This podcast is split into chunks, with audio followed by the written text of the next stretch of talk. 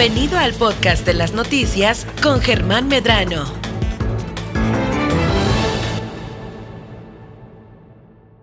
Desde La Paz, I, X, H, M, P, J, FM en el 91.5 FM. Desde Los Cabos, Baja California Sur, Super Estéreo Milet. Emisoras integrantes de Grupo Milet México.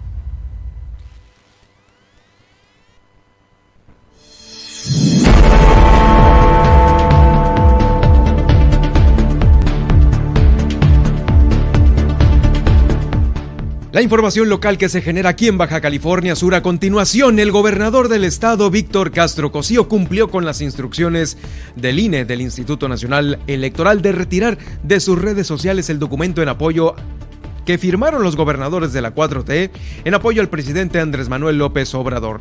Reinstalan el sistema de protección integral de niñas, niños y adolescentes, SPINA, aquí en el estado.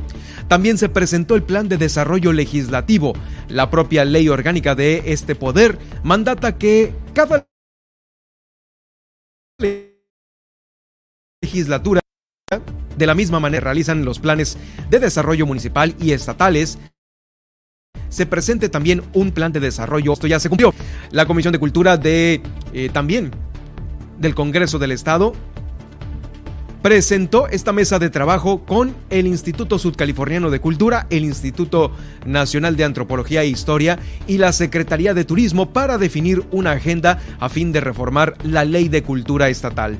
Por su parte, la Secretaría de Salud de aquí del Estado aseguró que van a continuar contratados 118 médicos que llegaron con contratos temporales. Aún cuando no hay saturación de hospitales, les van a respetar su lugar. Está cerrado el puerto de San José del Cabo por mal tiempo. En este estudio, Luis Aguilar, el eh, presidente de Canirac La Paz nos va a platicar sobre esta preocupación del gremio por una mayor seguridad aquí en la capital del estado. Además, por andar mandando mensajes, eh, imágenes sexuales en, por teléfono, un sujeto de Los Cabos quedó vinculado ya a proceso. 300, eh, más o menos unos 30 mil Spring Breakers se espera que lleguen a Los Cabos. El Ayuntamiento de La Paz está demandado mercantilmente por dejar de pagar a la compañía Crédito Fácil, aun cuando a los trabajadores del ayuntamiento sí se les descontó su parte proporcional. Denunciaron además que la anterior administración del de, eh, Ayuntamiento de La Paz dejó de pagar otros seguros, los seguros de vida de al menos 40 familias. 12 de ellas ya demandaron al Ayuntamiento de La Paz. También por regreso a clases van a continuar vigilando las medidas sanitarias en el transporte público de aquí de la capital. En Loreto se accidentaron dos extranjeros de nacionalidad alemana en las carreteras de Loreto. En este estudio, Valerie Vélez nos va a traer una interesante entrevista con eh, la doctora Sara Díaz Castro, directora del Consejo Sudcaliforniano de Ciencia y Tecnología, sobre los talentos locales que nos han representado en los eventos nacionales e internacionales. Con esto vamos a iniciar este informativo. Milet Noticias, Baja California Sur.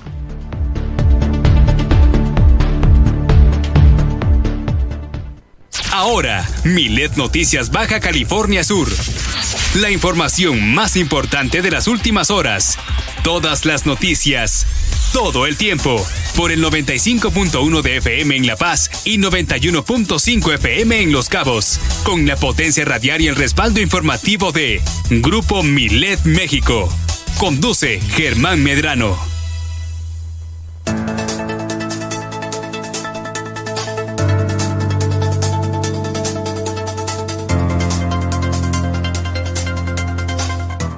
Me da mucho gusto saludarle a través de Super Estéreo Milet para quienes nos escuchan en Los Cabos en esta transmisión eh, en conjunto en el 91.5 y aquí en la capital del estado en el 95.1 de FM. Bienvenidos sean ustedes a esta emisión.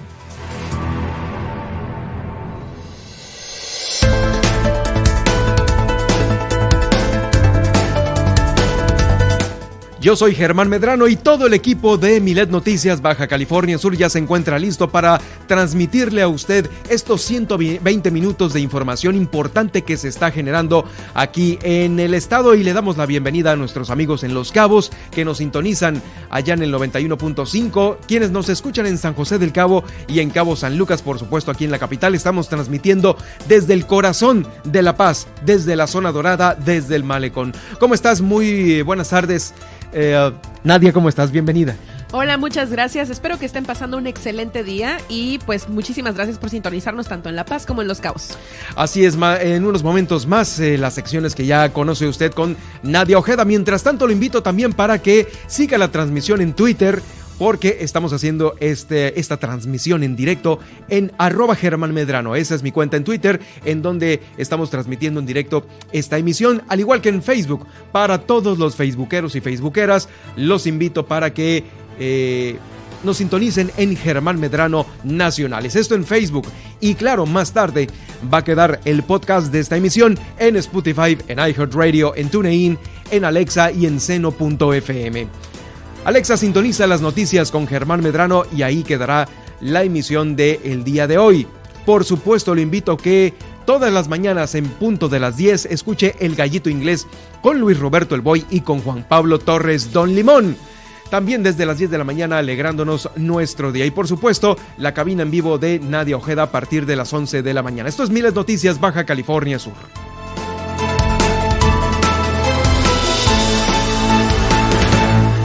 El gobernador del estado cumplió cabalmente con esta eh, requerimiento que hiciera el Instituto Nacional Electoral de pues bajar este apoyo al presidente de la República. En unos momentos más le voy a dar a conocer esta importante información que eh, pues eh, por lo menos aquí en Baja California Sur ya estamos palomeados desde de que sí se está cumpliendo con lo que el INE está mandatando, esto a razón de la veda electoral y por supuesto también de, esta, de este ejercicio ciudadano de revocación de mandato. Mientras tanto, el día de hoy tenemos el viaje al pasado con el que nos lleva de la mano Nadia Ojeda. ¿Qué tal Nadia? ¿Cómo estás? Muy bien, pues ¿qué les parece si nos remontamos a 1810? Y es que un día como hoy, Napoleón Bonaparte firma un decreto en el que declara que Roma es la segunda capital del imperio francés. Así de simple, eh, pues ¿cómo se expandió el imperio de Napoleón? Pues bueno, él alcanzó su máxima expansión ya que controlaba casi todo el continente europeo y solo Gran Bretaña, Suecia y Rusia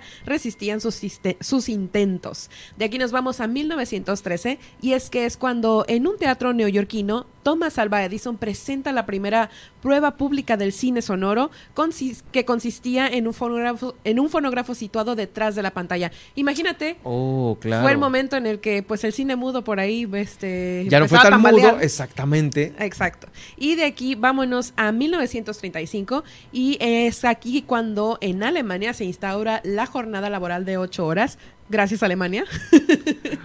Eh, pero en el 35 ya estaban los nazis a todo lo que da, ¿no? Sí, sí, pues justamente cuando fue cuando se instaura este este modelo, pues que muchos países en el futuro replicarían. Mm. Exactamente. Como muchas otras cosas que, hicieron los nazis, que muchos ignoramos, pero ahí está. esa, es una, esa es una parte muy delicada de la historia que es verdadera. Sí, exacto. O sea, la mayoría de los inventos de los que ahora gozamos sí. se Pueden venir de eh, episodios oscuros de la historia. Ay. Sí. De aquí nos vamos a 1959 y es que en Estados Unidos se lanza el satélite Vanguard 2 que realizará misiones de observación meteorológica y pues por supuesto nos ayuda muchísimo para pues saber más sobre el estado del tiempo y con base a ello basar nuestras actividades, ¿verdad? Del día a día. Y de aquí nos vamos al 2000 y es que también en Estados Unidos el presidente de Microsoft, Bill Gates, presenta el sistema operativo Windows 2000.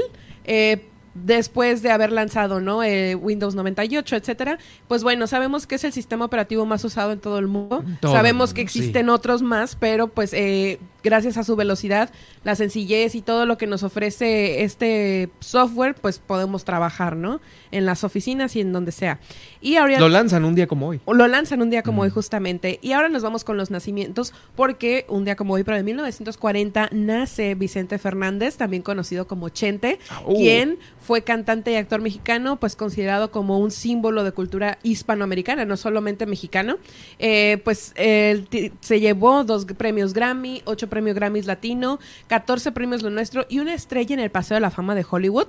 Y pues tristemente lo perdimos el 12 de diciembre del 2021 a los 81 años de edad en Guadalajara, Jalisco. Increíblemente vividos, ¿eh? Increíble, y recordado en toda Latinoamérica y inclusive también yo creo que está en Europa comentarios, ¿no? Sí, un gran, una gran figura para nosotros los mexicanos.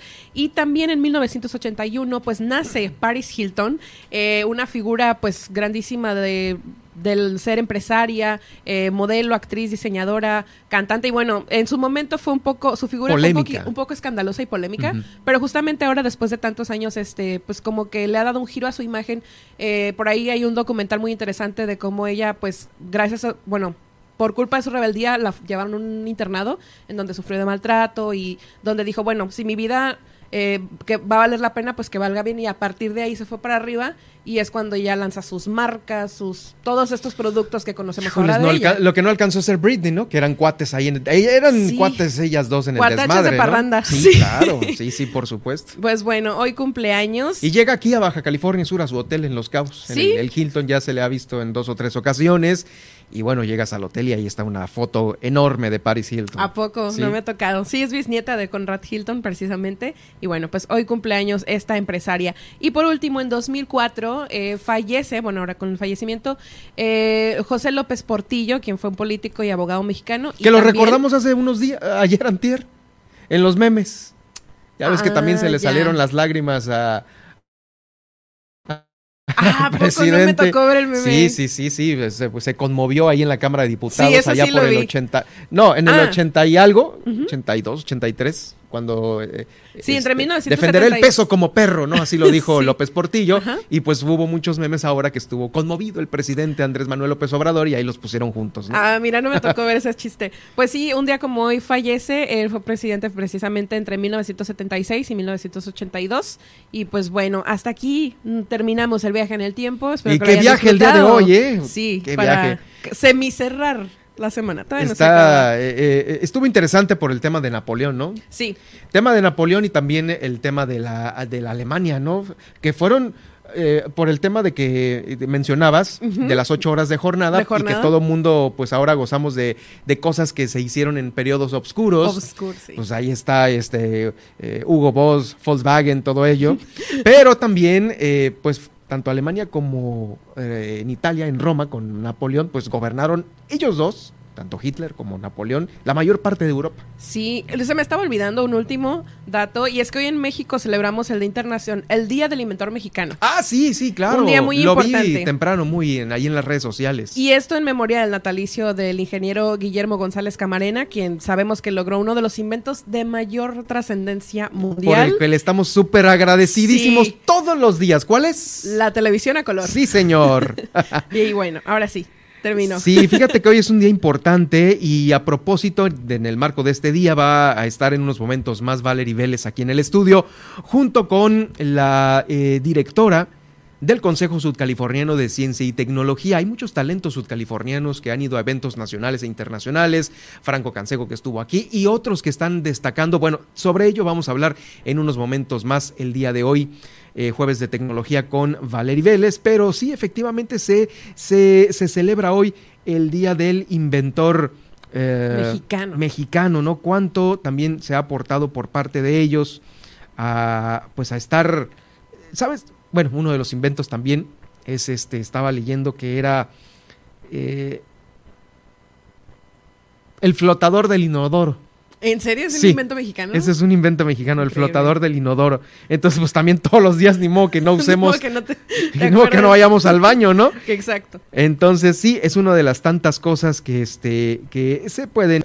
Déjame encontrar todos los demás este, inventos mexicanos. Mira, aquí está el de. Ah, el meme. El, meme, de, López Portillo y López Portillo y López, Obrador. Pero estoy buscando el tema de los inventos mexicanos. Pues dice por acá que la tinta indeleble. Ah, tinta indeleble, sí. Píldora anticonceptiva. También invento mexicano. Sí, ese es, ese es. Ese es, ¿no? sí, en la avances en la medicina. Eh, tratamiento contra el cáncer por nanomedicina catálica.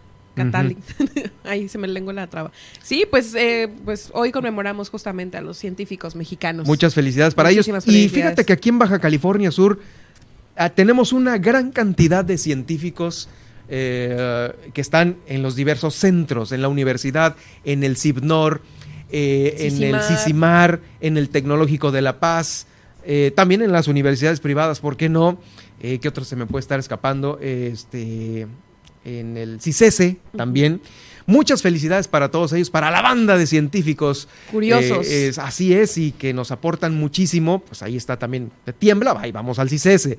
Eh, hay un tema con la contaminación de la bahía, ahí vamos al CISMAR. Todos ellos nos aportan también a los medios de comunicación muchísimo de lo que nosotros damos a conocer con información certera, específica y comprobada. Ese es el agradecimiento que nosotros, por lo menos aquí en Milet Noticias Baja California Sur, le damos a todos ellos. Así es que pues ahí está el abrazo para que este pues sigan aportándonos información. Sí, sabemos que a veces somos los medios algo incisivos y pues hacemos también nuestro trabajo, así es que también les pedimos a todos los científicos que cuando haya una nota importante, híjoles, pues que se den sus cinco minutos de atender a la prensa, porque a través de nosotros se dan a conocer muchas cosas de ellos. A veces es difícil llegar hasta sus laboratorios, hasta sus oficinas, porque que están ocupados, ciertamente están ocupados en cosas mucho más importantes, pero también créame que la persona que pues barre la calle, que tiene un changarro, una papelería, el paletero, eh, eh, créame que si sabe de todo esto que están haciendo los científicos aquí en Baja California Sur, créame que van a estar mucho más reconocidos eh, poco a poco. Vamos a continuar con más información. Le decía hace un momento que el gobernador del estado, tras iniciar esta veda electoral por la consulta ciudadana, que no es consulta, eh, es un ejercicio ciudadano de revocación de mandato, se, eh, pues bueno, también el gobernador Víctor Castro Cosío, al igual que otros funcionarios que eh, difundieron esta, ah, este escrito en donde apoyaban al presidente Andrés Manuel López Obrador como gobernadores de, las cuatro, de la 4T, pues ya sabe que dio a conocer el INE que tenían que bajarlo de sus redes sociales. Víctor Castro dijo lo siguiente, les comunico que la autoridad electoral ha tomado una serie de medidas encaminadas a evitar que se realice propaganda con recursos públicos en el periodo prohibido hemos sido notificados y seremos respetuosos, esto es lo importante, en esta disposición de manera puntual. Así lo dijo Víctor Castro Cosío. Agregó que de igual modo les eh, comparto que seguiré comunicándome con ustedes haciendo uso de mi libertad de expresión. Muy bien, gobernador. Y desde luego en apego siempre a las disposiciones que como ciudadano debo cumplir. Reciban mi cordial saludo. Me parece que es muy puntual su eh, comentario en redes sociales eh, para acatar esto que la comisión del INE, del Instituto Nacional Electoral, eh, ordenó. Analizó el documento, este donde firman todos los gobernadores de la 4T de Morena, y determinó que versaba sobre propaganda de gobierno, ya que el documento, además de resaltar aspectos personales, tenía como temática central señalar y difundir logros, avances y éxitos de la 4T. A su vez, se concluyó que el documento encuadra dentro de la categoría de propaganda gubernamental al acreditarse que quien suscribe el documento era una persona servidora pública de lo más alto nivel de responsabilidad en su respectiva entidad federativa.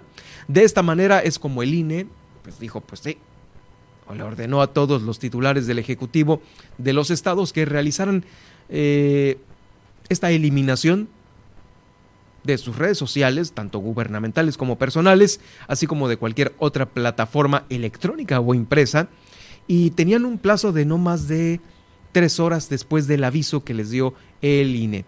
Eh, cabe mencionar que junto al Poder Ejecutivo de Baja California Sur, el gobernador de nuestro estado, Gobernadores de Baja California, Campeche, Chiapas, Colima, Guerrero, Michoacán, Morelos, Nayarit, Puebla, San Luis Potosí, Sinaloa, Sonora, Tabasco, Tlaxcala, eh, Veracruz y Zacatecas también compartieron el dicho documento en cuestión y procedieron a bajarlo de sus redes sociales. Es lo que se da a conocer y lo que se confirma por parte de la oficina del gobernador aquí en Baja California Sur. Oigan, una buena noticia porque están reinstalando eh, el sistema de protección integral de niñas, niños y adolescentes aquí en Baja California Sur. Eh, esta reinstalación ocurre para los eh, tres órdenes de gobierno federal estatal y municipal para preservar el bienestar de este sector de la población, el de los jóvenes y niños, a través de programas y acciones conjuntas en las que también se involucre a la familia y a la sociedad sudcaliforniana. Eh, tomaron protesta los integrantes de SPINA, CIPINA, perdón, Sistema de Protección Integral de Niñas, Niños y Adolescentes, y se insistió en hacer palpable el compromiso de este organismo para asegurar la protección de los derechos de ellos, especialmente mediante la creación de políticas públicas en relación con el ejercicio de sus derechos. Esta toma de protesta del CIPINA eh, se llevó a cabo en Palacio de Gobierno. Ahí el gobernador del estado dijo que la problemática que enfrentan niñas, niños, así como la violencia contra la mujer, no se combatirán solo con políticas públicas, sino también con la participación social. De ahí la importancia de CIPINA para que cumpla con este propósito.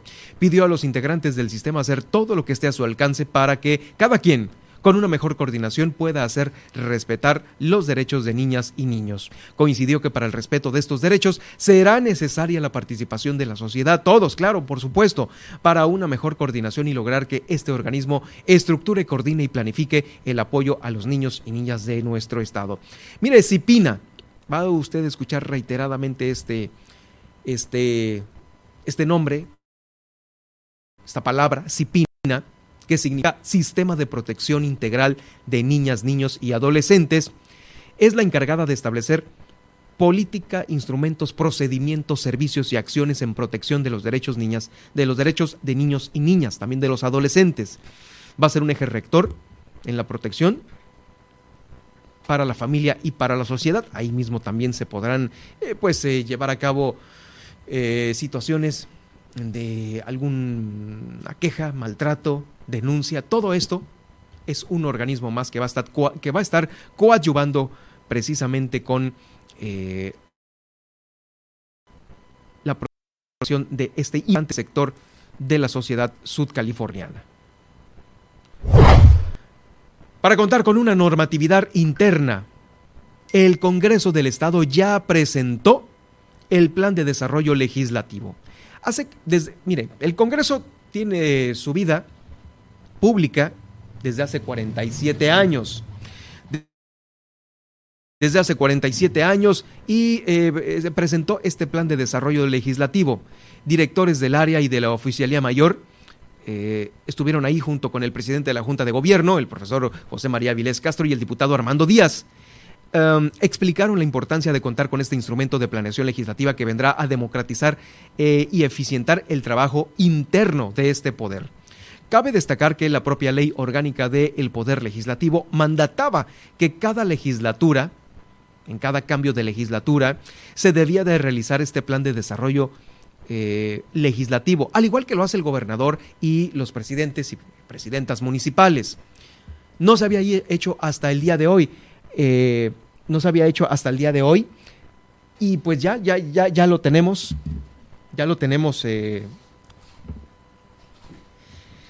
lanzado completamente. El diputado Luis Armando Díaz habló de la necesidad de la necesidad de mejorar los espacios en cada área para que los trabajadores y trabajadoras cuenten con un espacio digno donde laborar. Finalmente se convocó a eh, se convocó a que los directores de áreas el oficial mayor a enriquecer su participación eh, normativa. Cabe recordar que este plan fue publicado mediante un decreto el 2814 en el Boletín Oficial del Gobierno del Estado. Eh, el pasado 13 de enero del 2022. Bueno, pues ya se, iba. Eh, este, este, este decreto era, pues obviamente, ya para presentarlo. Se iba a preparar y ya se preparó. Bueno, pues muy bien por el Poder Legislativo que finalmente tiene, tiene este rumbo a seguir, ¿no? Este rumbo a seguir en donde han participado también eh, los mismos diputados de las diferentes fracciones que representan muchos distritos electorales de aquí de Baja California Sur y que tienen obviamente eh, las necesidades eh, muy a flor de piel de lo que los mismos ciudadanos a través a través de ellos mismos le dan a conocer. Entonces, pues bueno, ahí está este plan de desarrollo legislativo. Es más información del Poder Legislativo como parte de la implementación de la reforma laboral aquí en Baja California Sur, la Comisión de Asuntos Laborales y de Previsión Social de ahí del Congreso va a ofrecer el tercer foro en materia, en materia legislativa laboral. En materia laboral. Y este foro se llama Procedimiento de Conciliación Prejudicial a la luz del nuevo sistema de justicia penal. Sí, está muy largo, pero es muy importante porque, eh, pues, va a ser gratuito, dirigido a trabajadores, patrones, sindicatos, ciudadanía en general, que disertan dos ponencias, una a cargo de la subsecretaria del Trabajo del Gobierno del Estado, Amalia Camacho Álvarez, y otra a cargo de Carlos Morales Escobar, vicepresidente del Colegio de Abogados Laboristas de Baja California Sur. Esta va eh, a realizarse el día de mañana, viernes 18, en el Pabellón Cultural de la República. Para quienes me escuchan ahí en Cabo San Lucas, pueden asistir a partir de las 5 de la tarde. Pueden registrarse en el siguiente número, 612 137 6385.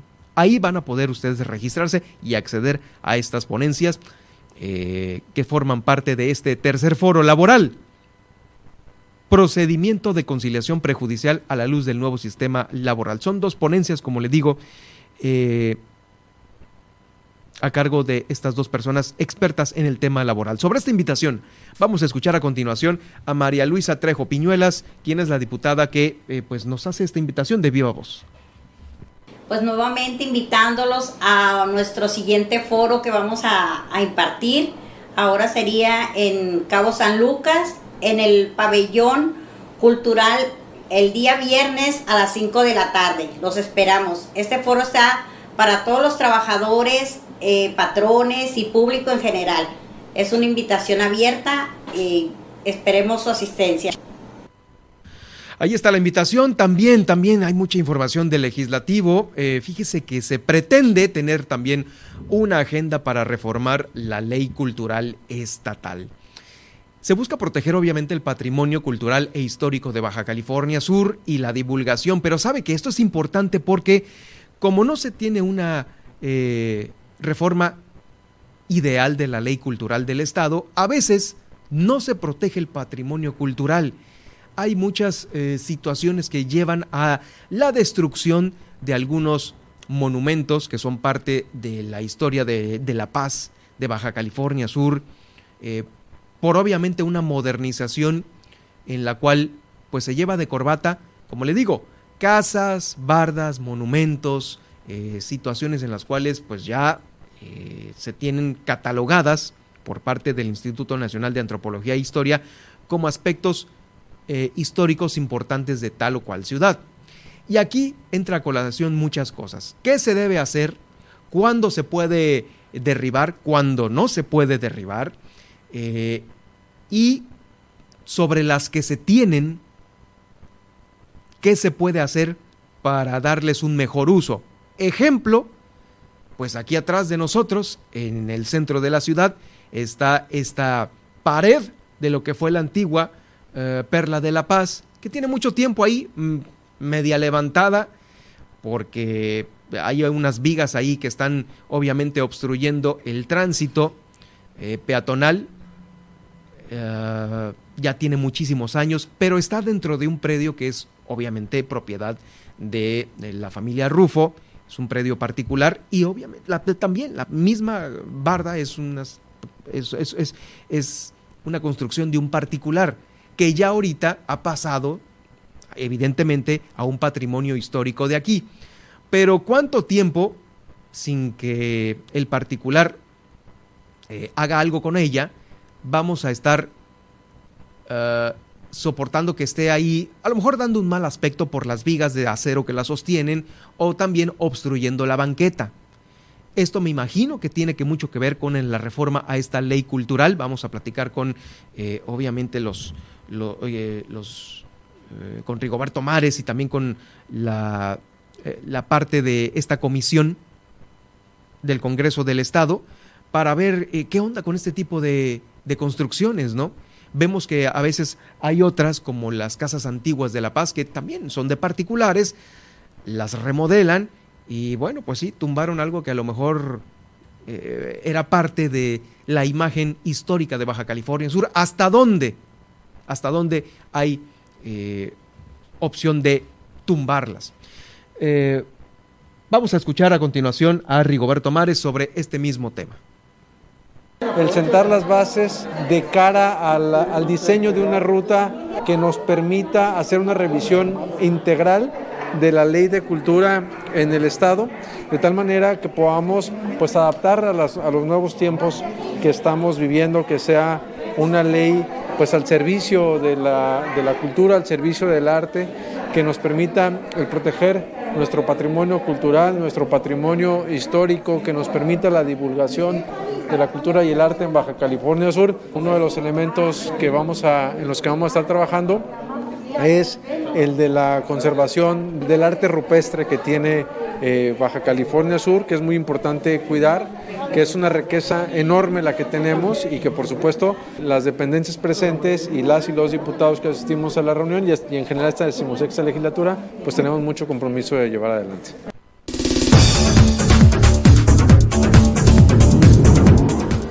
Regresando después de esta pausa, la Secretaría de Salud aseguró que van a continuar contratados al menos 118 médicos que llegaron eh, con un contrato temporal. Esto por la pandemia. Aún se los van a respetar aún cuando no hay saturación de hospitales. Voy a regresar también con el clima porque ya está cambiando.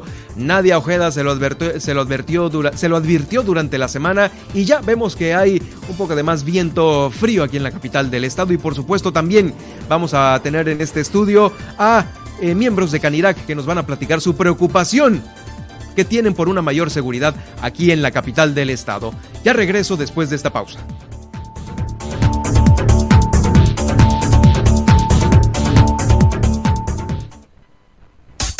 Estas son las noticias de Baja California Sur en Milet Noticias. En un momento regresamos.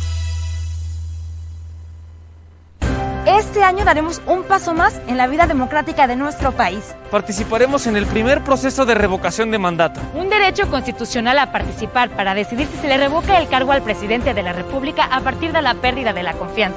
El INE es el encargado de organizar esta consulta, garantizando certeza como lo ha hecho durante 31 años. El ejercicio de revocación de mandato va y va muy bien. Este 10 de abril toma tu decisión, participa y celebremos nuestra democracia. Mi INE nos une. ¿Hay desabasto de agua en tu colonia? ¿Tienes problemas con el transporte público? Cual sea el problema en tu comunidad, no lo pienses más y realiza ya tu denuncia ciudadana a la línea Milet de WhatsApp 612-205-7777. Fácil, para que no la olvides. 612-205-7777. Milet Noticias, Baja California Sur. Continuamos en Milet Noticias, Baja California Sur.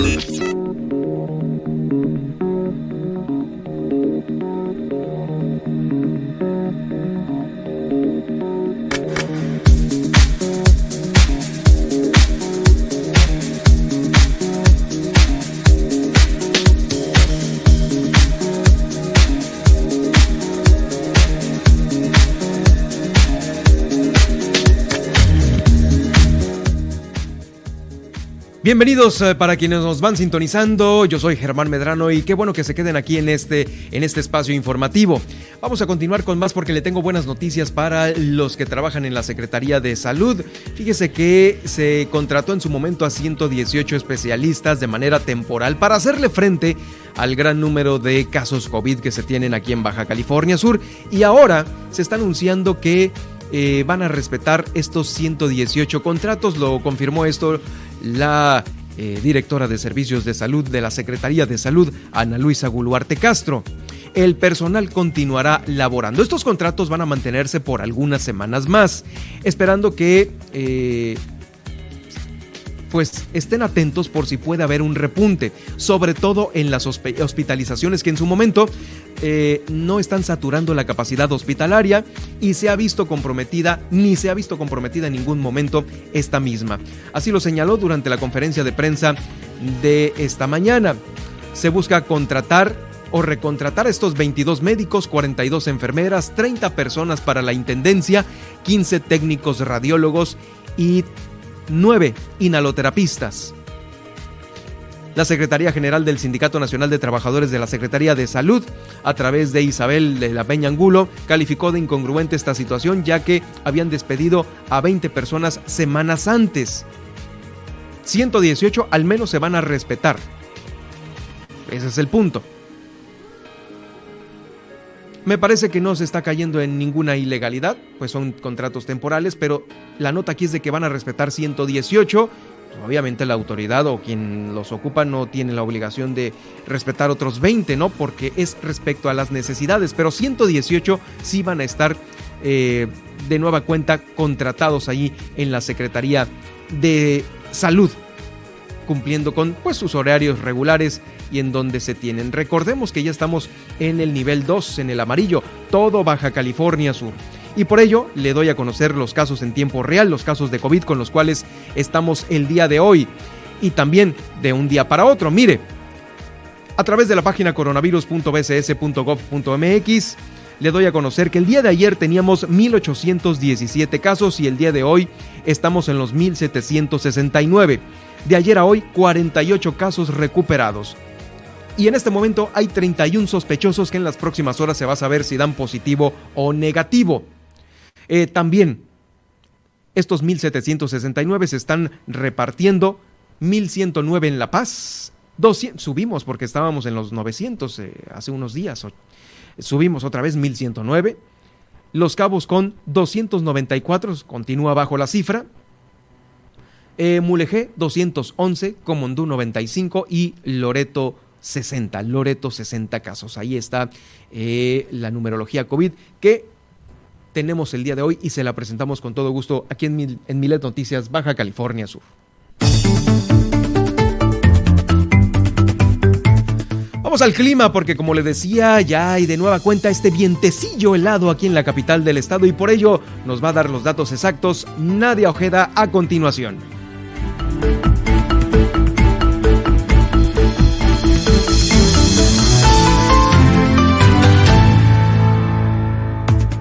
Así es justamente el pronóstico para este jueves. Advierte mínimas cercanas a los 0 grados centígrados, principalmente en el norte de la península. Pero aquí específicamente en La Paz tendremos un cielo despejado parcialmente nublado durante el día.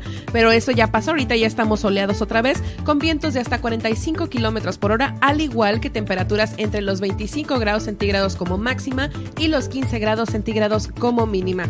En el destino turístico de Los Cabos predominará un cielo medio nublado a nublado con temperaturas que oscilarán entre los 25 grados centígrados y los 13 grados centígrados como mínima. Acá los vientos estarán más relajados, pues serán de 20 kilómetros por hora.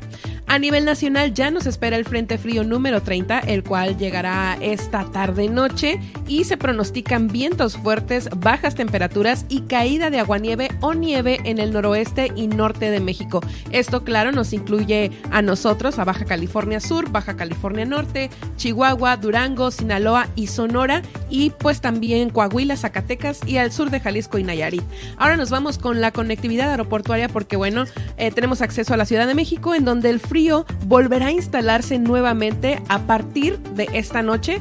Van a empezar a bajar las temperaturas y esto por la llegada de una masa de aire polar que golpeará al norte, centro y del norte y todo este el país. A todo el país, claro que sí. Eh, es, es masa de aire, no es frente frío, ¿verdad? Es que son la masa de aire polar viene con el frente frío, o sea, mm, son de las eh, consecuencias así como las heladas, las, las lluvias y el aguanieve, son acompañan al frente frío número 30. sí. De aquí nos vamos a Nuevo León, a Monterrey, Nuevo León, y es que por la tarde habrá cielo soleado, viento del norte y remolinos de tierra, que son las tolvaneras. Eh, al paso de las horas irán aumentando los valores en el termómetro hasta llegar a los 28 grados centígrados como máxima y en la noche bajará nuevamente a los 15 grados. Se se pronostican algunas nubes. Y de aquí nos vamos a Guadalajara, Guadalajara, Jalisco, y es que en el área metropolitana se espera un día nublado con probabilidad de alguna lluvia ligera por ahí, acompañado de temperaturas frescas a frías por la noche y madrugada. Eh, durante el día habrá una temperatura máxima de 29 grados centígrados y una mínima de 11 grados centígrados. El cielo va a estar despejado y también habrá intervalos nubosos más tarde. Y aquí vámonos al clima internacional porque Los en Los Ángeles habrá una temperatura máxima de 21 grados centígrados y una mínima de 6 grados centígrados. El cielo estará totalmente despejado y aquí hay que tener, eh, pues, no cuidado, más bien como tenerlo en la conciencia o tenerlo en la mente de que se están suscitando nuevamente los incendios forestales. Y justamente eh, pasó uno, eh, pues, cerca de las montañas de Sierra Nevada, este, y pues por ahí tuvieron que evacuar. Entonces, nada más hay que tenerlo en cuenta. Es porque la temporada, sí. es la temporada exactamente. Aquí también, ¿eh? Empieza la temporada de incendios, Y nosotros en Baja California Sur tenemos Palmares. Palmares, exacto. Mulegé, Todos Santos. Y también uno que otro vándalo, ¿verdad? Ya está. Ah, sí, ayer, ayer salió la nota, ¿no? que hacen la carnita asada y no la pagan, pues, la pinche fogata. Sí, por ahí andan haciendo sus, sus, este, sus maldades, ya no lo hagan. Y bueno, eh, seguimos con Las Vegas, Nevada, si es que Las Vegas, Nevada, perdón, y el clima por acá estará en una máxima de 17 grados centígrados y una mínima de 5 grados centígrados, eh, un poco despejado. Y terminamos en Nueva York, donde aquí no hay tanto que temer. Sí ha habido eh, tormentas invernales pero más para el lado de Kansas City, entonces este no nos va a afectar tanto si es que andamos de viaje de negocios por allá. Y es que allá la temperatura máxima será de 16 grados centígrados y la mínima de 4 grados centígrados, a diferencia de lo, pues, eh, ¿qué te diré? Grave que había estado en las últimas semanas. Sí, sí, pues ahorita le están dando un break al frío, más o menos. Muy bien, oye, pues eh, también quiero comentar sobre este mismo tema, antes de todo, eh, que Está cerrado el puerto de San José del Cabo precisamente por estos vientos de, que comentas de 46 kilómetros por hora. Se determinó por parte de la Capitanía de Puerto y de Protección Civil que va a estar cerrado provisionalmente San José del Cabo. En las próximas 48 horas se pronostica la presencia de estos vientos con estas rachas que van hasta los 46 kilómetros por hora. El oleaje también está eh, embravichado, dirían algunos, ¿no? con oleaje de 1.5 a 2.4 metros más o menos. La zona federal marítimo terrestre allá en Los Cabos indicó que al menos tres playas con bandera amarilla, eh, Acapulquito, Palmilla y Hacienda, estarán con banderas color rojo y otras tres que corresponden a eh, Las Palmas, Las Viudas y Gaviota. Estas últimas tres van a tener rojo y las otras tres que mencioné Acapulquito, Palmilla y Hacienda son con bandera amarilla, con precaución, pero las otras sí eh, prohibido entrar las Palmas, Las Viudas y Gaviota para quienes nos escuchan allá en Los Cabos a través de Super Estéreo Milet. Bueno, Nadia, muchas gracias por esta importante información. Ya lo sabe, abrigarse bien, pues ahora sí ya traer la chamarrita en el carro, mínimo, ¿no? Sí, esperar el, el Frente Frío número 30, que como les digo, se va a acercar entre la tarde-noche y pues nada, abríguese bien y cuídese mucho. Escríbenos a través de WhatsApp al 612-205-7777 y guárdanos en tu lista de contactos.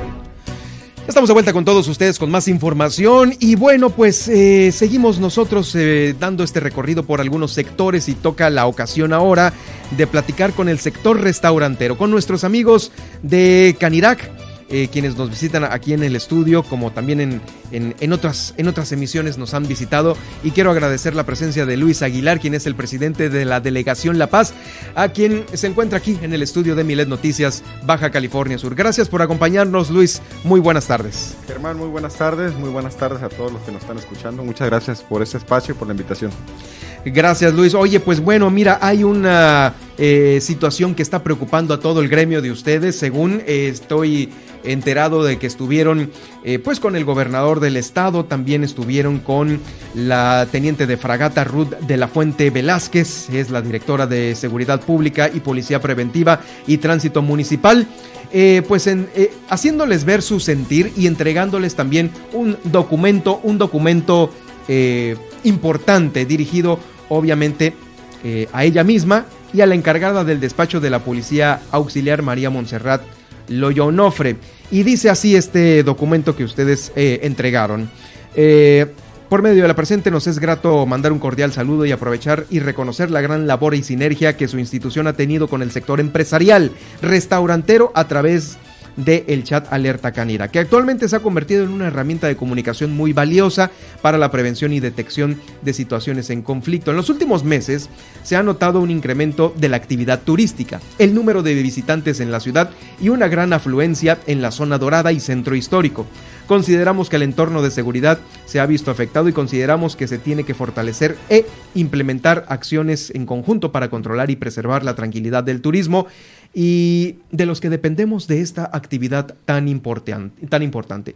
A solicitud del gremio restaurantero, bares, centros nocturnos que conforman la Canirac en la ciudad de La Paz, requerimos una reunión para tratar asuntos con eh, este tema. El tema de la seguridad preventiva en las empresas que prestan el servicio de alimentos y entretenimiento en horario nocturno, así como la implementación de medidas en conjunto que podamos darle solución a esta sensación de inseguridad. Esto lo afirma eh, precisamente la presidenta estatal de Canirac, Julia Lorena Hinojosa Oliva pero tú aquí con, obviamente, eh, como delegado de Canirac en La Paz, también tienes mucho que ver por, obviamente, este sentir que no nada más desde Lorena Hinojosa, no nada más desde el obispo, es de pues, todos nosotros como ciudadanos.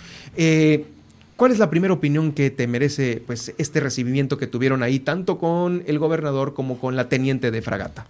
Sí, muchas gracias Germán. Mira, la preocupación pues es a nivel estatal, ¿no? Todos los municipios estamos en la misma sintonía.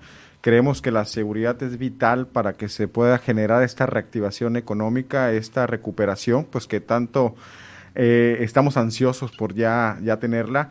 Vemos ya pues ya una se tiene mucho, ¿no? Eh, vemos una luz, ya seguimos en el túnel todavía, hay eh, cosas inciertas, mm. pero se está dando esa recuperación, ¿no? Mm. Es, ya este inicio de año estuvo muy complicado, enero estuvo muy complicado, pero creo que ya hemos estado eh, poco a poco teniendo mayor venta, mayor afluencia de gente. Hemos notado que ha habido, o se ha incrementado de manera significativa la, eh, visitantes, tanto nacionales como extranjeros.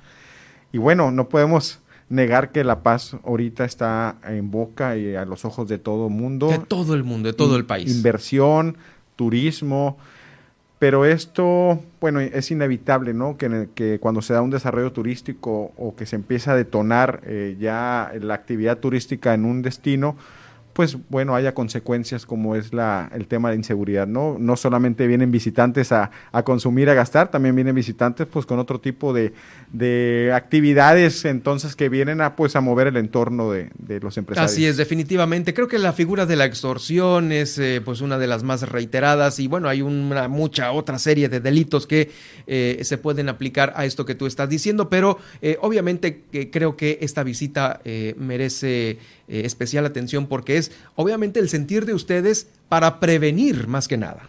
Exactamente, mira, hemos tenido mucho contacto con la Secretaría de Seguridad Pública en tema de prevención.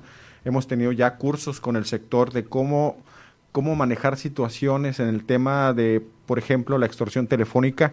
Eso es el pan de cada día, diario, varias veces al día. Todos los restauranteros coincidimos tenemos que estar capacitando, platicando con nuestra gente para que no caigan en las redes de esta gente que se dedica únicamente a hacer llamadas de, de extorsión, que muchas veces pues tienen éxito sus trampas y artimañas que usan para mover. Eh, sí, y pensamos que esta extorsión era nada más para ciudadanos, pero pues ya me estás confirmando. en, el, sector empresarial, los restaurantes más que nada. ¿De qué manera eh, los extorsionan a los restauranteros? Mira, la, forma, el modus que ellos eh, operan es identificarse como como autoridades, llámese de salud, de protección civil o de cualquier otra institución hasta del mismo Seguro Social, y se presentan y empiezan a, comentar y preguntar por el gerente, diciendo pues que tienen un, un adeudo o si no quieren... Eh, eh, pagar cierta cantidad, deben depositar en ese momento otra cantidad menor, o que son el contador. Se hacen pasar eh, la mayoría de las veces, si no es que todas, por funcionarios entonces. Es correcto, eso es su modo de, de, operar, entre otras muchas, entonces hay que estar muy cuidadosos. Estas pláticas han servido mucho para concientizar a los, a los mismos dueños a que pongan atención a la gente que tiene atención telefónica o a la atención al servicio al cliente. Sí, ahorita el teléfono ha sido vital por la pandemia, los pedidos para llevar que es como les llamamos regularmente,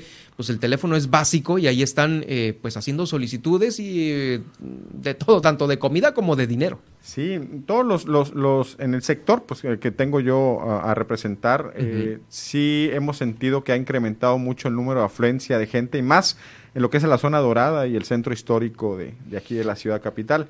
Entonces, eso pues viene a, alertarnos de alguna manera, porque vemos gente extraña, gente que no es de aquí, indigentes, muchos vendedores ambulantes, que fue un tema que pusimos sobre la mesa. No, yo también lo puse aquí en la cabina con el director de comercio. Oye, hay muchos ambulantes que están caminando, que están vendiendo eh, pues sus artesanías, sus cosas, lo que, lo que estén vendiendo, pero le comentaba que pareciera que no hay un control, pero aparte del control, el hecho es de que... Eh, pues a veces si no venden, la desesperación entra y ahí ya viene aparejada de la mano con, puede ser un asalto, eh, también alguna situación que, este, que, pudiese ser perjudicial para el turismo. Así es, y lo tenemos nosotros, eh, tenemos un chat, como bien lo platicabas, eh, y lo, pusimos en la carta, tenemos un, chat. Está todo dar ese chat. Alerta Canidac, en el que estamos todos los restaurantes, de principalmente de la zona del centro histórico, de verdad que, ha funcionado, es una herramienta que todos utilizamos para, para, para darse cuidarnos entre nosotros, pues pero también en ese chat están los comandantes en turno. Oh. Todos los días se presenta el comandante que está en, ese momento con su gente, número de patrulla, número de placas, y se pone a, la orden para cada uno de, los restaurantes. ¿Se ha ocupado? Eh, mucho, de verdad que casi diario y más en fin de semana incrementan los llamados de alerta y de verdad que sí haya habido una respuesta casi inmediata por parte de las autoridades de cualquier tipo de situación, llámese desde una situación de un robo de algún bolso, algún choque de vehículo, alguien que esté molestando, hasta riñas como la riñas, porque ahorita hay mucho mucho joven en la, en la, en la, en la calle y de repente yo creo que también eh, los jóvenes están ansiosos por salir y esa energía eh, se ve reflejada en las calles, ¿no? Un, un, tema bien importante que quería tocar, eh, que es puesto en la mesa también de, de, de, seguridad, es que los compañeros restauranteros estamos pidiendo que se extienda más el horario de cierre de los negocios.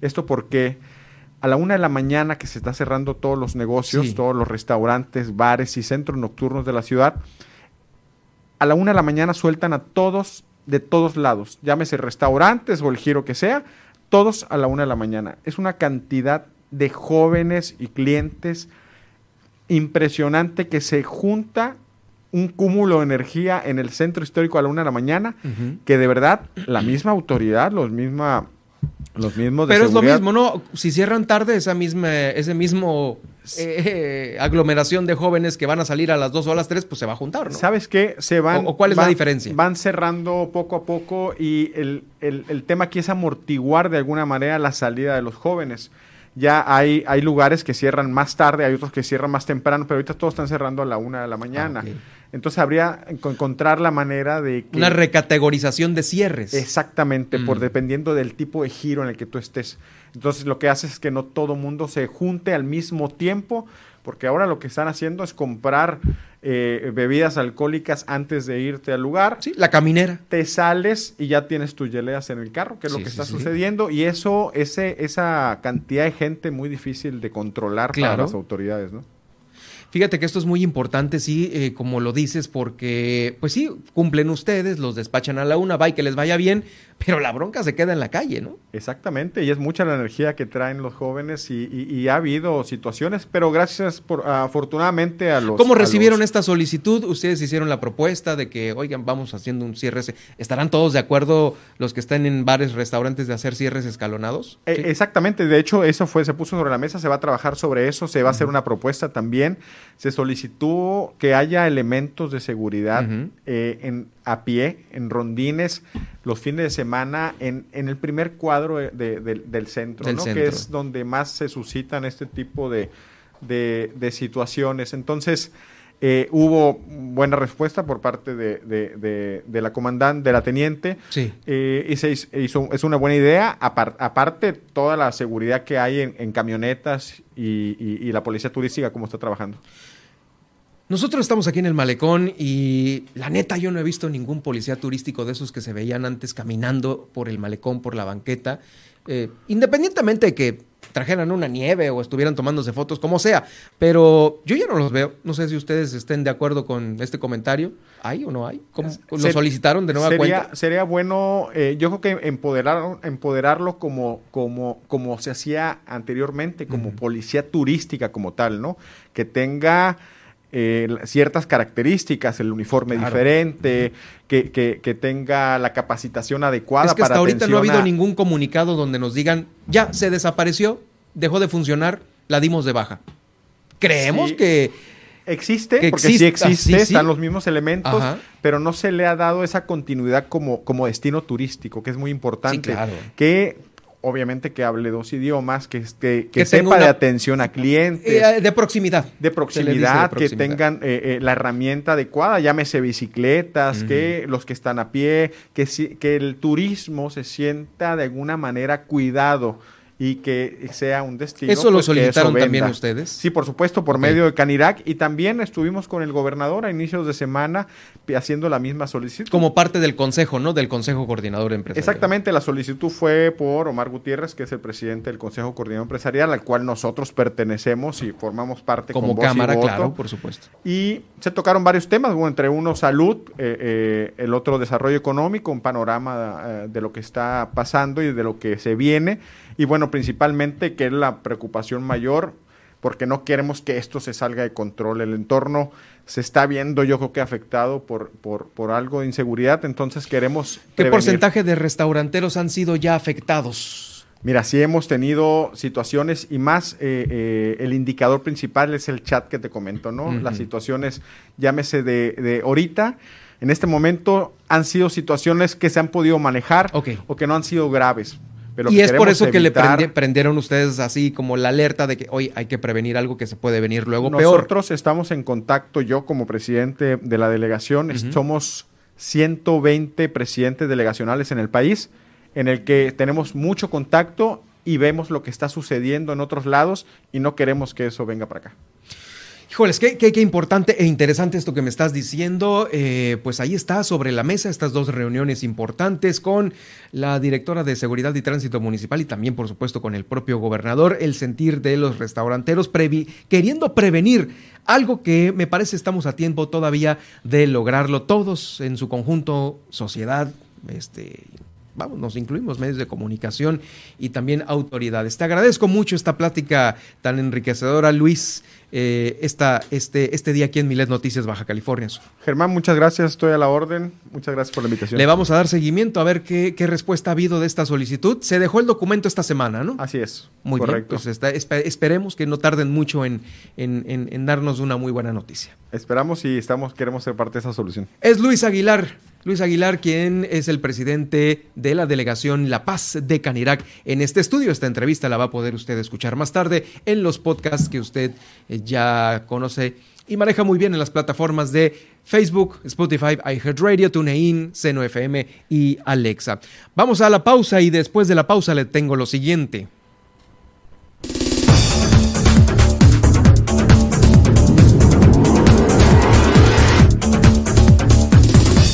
Regresando, regresando vamos a hacer el recorrido por los municipios de Baja California Sur.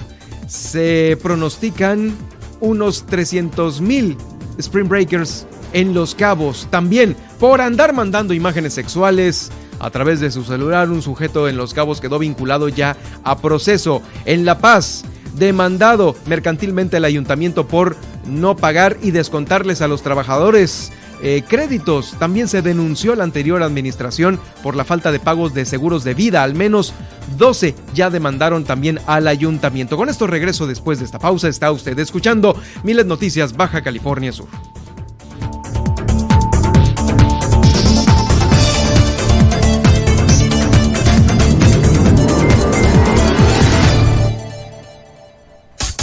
Estas son las noticias de Baja California Sur en Milet Noticias. En un momento regresamos. Estás escuchando. Estás escuchando. Super Estéreo Milet. X, H, B, C, P, Z, FM. En el 95.1 FM. Desde La Paz. Y X, H, M, P, J, FM. En el 91.5 FM. Desde Los Cabos, Baja California Sur. Super Estéreo Milet. Emisoras integrantes de Grupo Milet México. ¿Sabes cuándo hacerte la prueba de COVID-19? Si presentas la combinación de síntomas como tos, fiebre y malestar general, y además eres una persona con factores de riesgo, debes llamar al 800-227-2684 para solicitar valoración médica y la realización del muestreo. Recuerda, usa cubrebocas, lávate las manos y guarda sana distancia. Disminuir los contagios depende de ti. Gobierno del Estado de Baja California Sur. En el 95.1 FM de La Paz y 91.5 en Los Cabos, Milet Noticias Baja California Sur. La información más importante del Estado, México y el mundo con Germán Medrano. De lunes a viernes a las 2 de la tarde. Milet Noticias Baja California Sur. Es obligación de las autoridades mantener en óptimas condiciones el bienestar de la ciudadanía. Por ello, hemos abierto nuestra línea de denuncia ciudadana en Milet Noticias Baja California Sur. Escríbenos al WhatsApp 612-205-7777. Fácil, para que no lo olvides. 612-205-7777. Milet Noticias Baja California Sur. Estás escuchando Milet Noticias Baja California Sur. Desde La Paz por el 95.1 FM y Los Cabos por el 91.5 FM.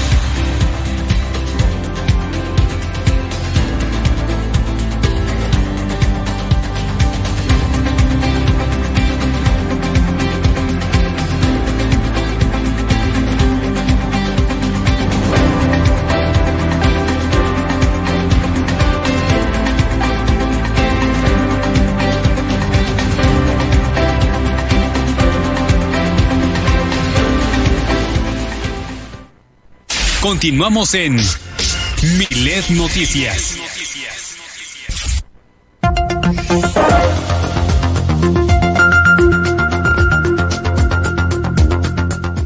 El día de hoy también hay tendencia en las redes sociales y por supuesto Nadia Ojeda nos va a platicar qué es lo que hay ahorita vigente, principalmente en Twitter, bueno, y en lo que se acumule.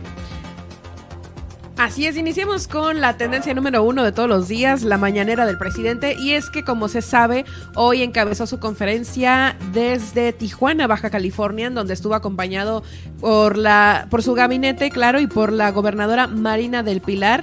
Y bueno, en esta conferencia eh, habló sobre Baja California y comentó que los delitos presentan tendencia a la baja, el secuestro y la trata de personas a la alza. Eh, la, la gobernadora agradece el apoyo para regularizar los autos chocolate y el pago del magisterio. También se refirió al turismo en cuanto a la pandemia porque como esta va en descenso, se, ha se han creado empleos, el precio, el precio se aprecia y ya comenzó también la recuperación económica, lo que ha beneficiado también la recuperación pues de este sector. Eh, también aseguró que las investigaciones del homicidio de la periodista Lourdes Maldonado no muestran relación alguna con el problema laboral que mantenía con el exgobernador Jaime Bonilla y ante ello pues también hubo una protesta por homicidios eh, para, a- hacia los periodistas por lo que un grupo de este, de este gremio pues fue a la mañanera justamente para manifestarse. Tuvieron Y- un pase de lista también de todos los asesinados. Así es, realizaron un pase de lista significativo ante esta situación, pues es que en lo que va del año, como bien dices, pues van cinco periodistas, eh, pues a lo que el presidente pues afirma que no habrá impunidad, que se continúa investigando y se castigará a los responsables. Y bien, pues este los periodistas se manifestaron y dijeron que, que quieren informarle al, al gremio que está muy lastimado, ¿no? Como en todo México pues se trabaja bajo la sombra de ser atacados y asesinados por su trabajo y pues los crímenes que se cometen en, en su contra pues no pues buscan que se aclaren entonces pues así estuvo la mañanera de hoy Sí, pareciera que hubo mucha cordura, ¿no? Eh, como se vaticinaba que, híjoles, le fuera ahí como en feria, no sabemos si a lo mejor afuera había una manifestación más, más álgida, pero me parece que estuvo muy a la altura el que todos estuvieran eh, pues ahí en el mismo Sí. lugar. Eh, de hecho sí hubo manifestaciones pero incluso fueron en contra de la gobernadora Eh, pues ahí nada más, o sea, la en cuestión de los periodistas pues, fue- pues fue para solicitar el apoyo del presidente, pero si digamos que había una especie de oposición o algo así, fue a la, A la a la gobernadora. gobernadora. Y bueno, entre otras tendencias, este, en directo, pues la Corte Británica aprueba la extradición a México de Karime Macías, ex esposa de Javier Duarte, y pues el sabemos que la ex primera dama de Veracruz pues está, bueno, tuvo una orden de aprehensión por delito de fraude genérico, ella estaba al tanto del DIF en Veracruz. Sí. Y pues se hizo famosa por su frase, eh, merezco, Merezco abundancia. abundancia, las planas. Las planas de Merezco Abundancia, pues bueno, eh, ya se espera la extradición de la ex primera dama. La otra Eh, que se espera también es la de Andrés Roemer, que también esa es, está terrible. Y esperemos que pronto también, seguramente va, se va a dar esta noticia sobre la extradición. No creo que, que- que le den carpetazo allá y no, no, no le hagan caso a las autoridades. Sí, hasta ahora yo me había quedado que no habían respondido en Israel, ¿verdad? O sea, como que Sí. México ha enviado estos mensajes de que Creo que, precisamente... creo que van cuatro exhortos. Sí, van cuatro exhortos y pues bueno, esperemos que ya pronto se haga la justicia. Y también es tendencia, fíjense que pues en Ucrania hubo un bombardeo a un jardín de niños, específicamente en Stanicia Eh, y pues no, no hay mucha información al respecto de que si fue un ataque directo de Rusia, también están ahí especulando que es un movimiento de la OTAN para involucrarse y, y meterse en esta situación. No se ha dicho, pero hasta lo que sabemos ahora es que.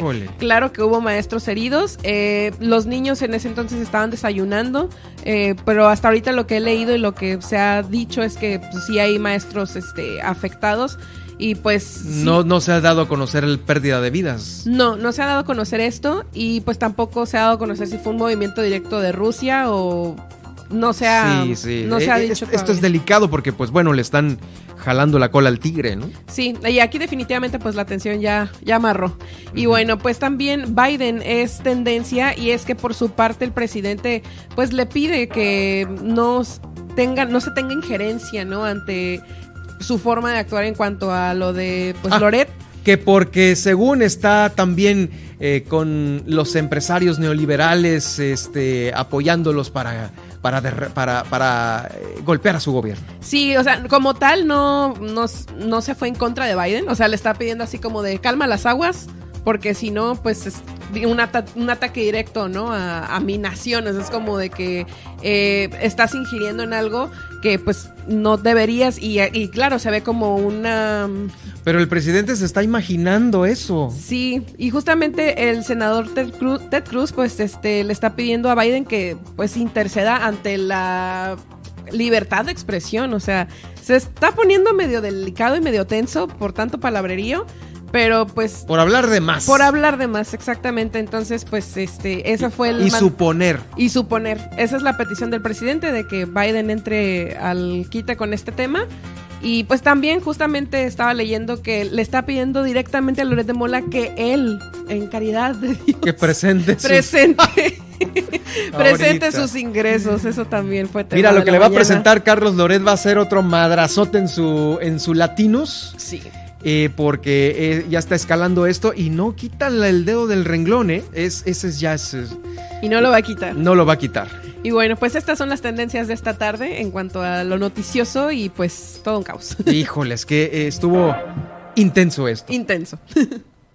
Bueno, nosotros aquí continuando en el noticiero, déjeme, déjeme darle a conocer una situación importante que está ocurriendo y pues obviamente esto ocurre en el municipio de Los Cabos, haciendo este recorrido que hacemos por los municipios.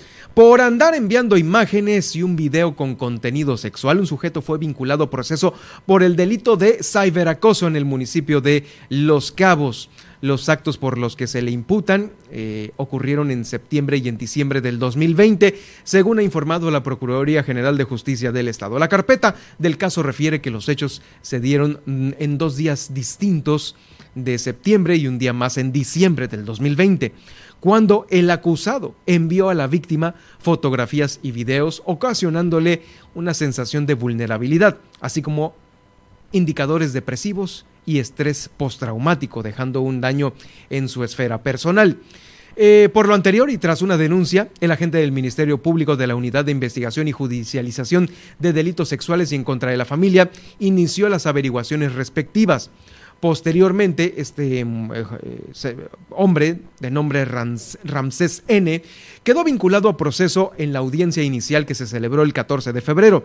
Entre tanto, el juez de control estableció como medida cautelar la prohibición de acercársele a la víctima y a ciertos lugares, que no acuda a ciertos lugares.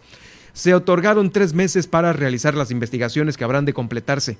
En ese tenor, la Procuraduría recordó que existe una aplicación móvil para las denuncias anónimas. Es la aplicación DAC, DAC, de la Procuraduría General de Justicia de aquí de Baja California Sur. Y también, pues bueno, quedándonos ahí en Los Cabos, déjeme decirle que se esperan más o menos unos 30 mil jóvenes vacacionistas para esta próxima temporada de Spring Break. Esto lo está dando a conocer la Asociación de Hoteles de Los Cabos, según su presidenta ejecutiva, Leslie Orsi. Eh, se espera que para este mismo mes de marzo y principios de abril se llegue un aproximado de, de 30 mil jóvenes en el Spring Break. Eh, señaló que esta temporada es importante para el destino en materia de ocupación hotelera, por lo que se planean también eh, conjuntar esfuerzos con las autoridades a cargo de la seguridad del municipio. La presidenta de la Asociación de Hoteles de Los Cabos, presidenta ejecutiva, comentó que se está trabajando de manera puntual en las medidas sanitarias que eh, van a darle a conocer a los Spring Breakers, porque sabe que eh, se planea que antes de que lleguen a Baja California Sur ya tengan esta información y esto se va a coordinar entre las agencias de viaje, eh, los operadores turísticos y los mismos hoteles, algo que muchísimo va a venir a abonarle a la seguridad, eh, tanto en el traslado, en el viaje, porque a veces también se ponen eh, acelerados en los aviones, como también ya llegando aquí a los mismos hoteles. Hay, unos hoteleros que inclusive los, eh, les, les, ponen a, a, su disposición pues, edificios o torres completas para que ahí hagan su desmadre y también a los otros que son, que pues que vienen a lo mejor en una luna de miel, que vienen en un viaje familiar, estén más tranquilos en otras áreas de los mismos hoteles. Pero para más información de lo que está sucediendo en Los Cabos, en este momento hago contacto con nuestra corresponsal Guillermina de la Toba allá en Los Cabos porque las carreteras están a todo dar, pero no están respetando las velocidades indicadas por parte de los usuarios y eso que todavía no llegan los Spring Breakers. Eh, Guillermina, ¿qué tal? Muy buenas tardes. Estuviste con el titular de la SCT, Javier Rendón. Platícanos cómo estuvo esta plática. ¿Qué tal, Germán? Muy buenas tardes. Efectivamente, y dando seguimiento al tema que hemos venido informando que tiene que ver precisamente con los accidentes automovilísticos, pues platicamos con el titular de la SCT y bueno, pues nos comentaba que, pues de acuerdo a su opinión, obviamente las carreteras están en buenas condiciones, dijo, son los usuarios quienes no están respetando los límites de velocidad. Escuchemos. Sí, en sí, este, a lo que yo estoy enterado y estuve ahí con ellos eh, recibiendo el fin de semana recibieron más unidades, cerca de 30 patrullas que vienen a reforzar este, la seguridad en las vías de comunicación. Supongo que en los, en los próximos días ya las estarán repartiendo a lo largo de la, de la red federal para reforzar esa, esa presencia de la Guardia Nacional y que va a permitir eh, la vigilancia de las velocidades de operación en las carreteras. Mm, la carretera es segura y nosotros nos, nos preocupamos porque las condiciones de la superficie de rodamiento sean las, las adecuadas, ¿no? A través de nuestros nuestros programas de conservación y mantenimiento de la de toda la red, ¿no? Hicimos nosotros un hemos hecho análisis en este corredor turístico acerca de las velocidades de operación y las velocidades reales a las que están operando los usuarios. Nosotros tenemos velocidades de operación de, no, de 80 a 90 kilómetros por hora. Y si nos fijamos, están operando en 120, 130 y incluso de repente hasta, hasta por velocidades por encima de esos valores en, la, en el corredor turístico. Entonces, sí sentimos que va más allá de las condiciones de la carretera, sí son las condiciones a las que están operando los usuarios. Y en más información, eh, pues comentarles que, bueno, pues sabemos que las jornadas de vacunación contra el COVID-19 prácticamente se vienen realizando en las escuelas aquí en el municipio de Los Cabos.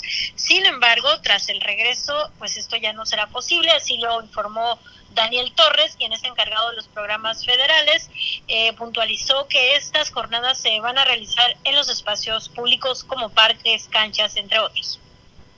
Viene la jornada que va a ser la más intensa o una de las más intensas en el sentido de la cantidad de gente a atender. Este, como lo hemos visto, pues eh, ya se atendió a mayores de, de 60 años, este, mayores de 50, mayores de 40 con refuerzo de tercera dosis y viene esta etapa de mayores de 30 años. Estamos hablando de que se van a asignar 30 mil dosis para este grupo de edad.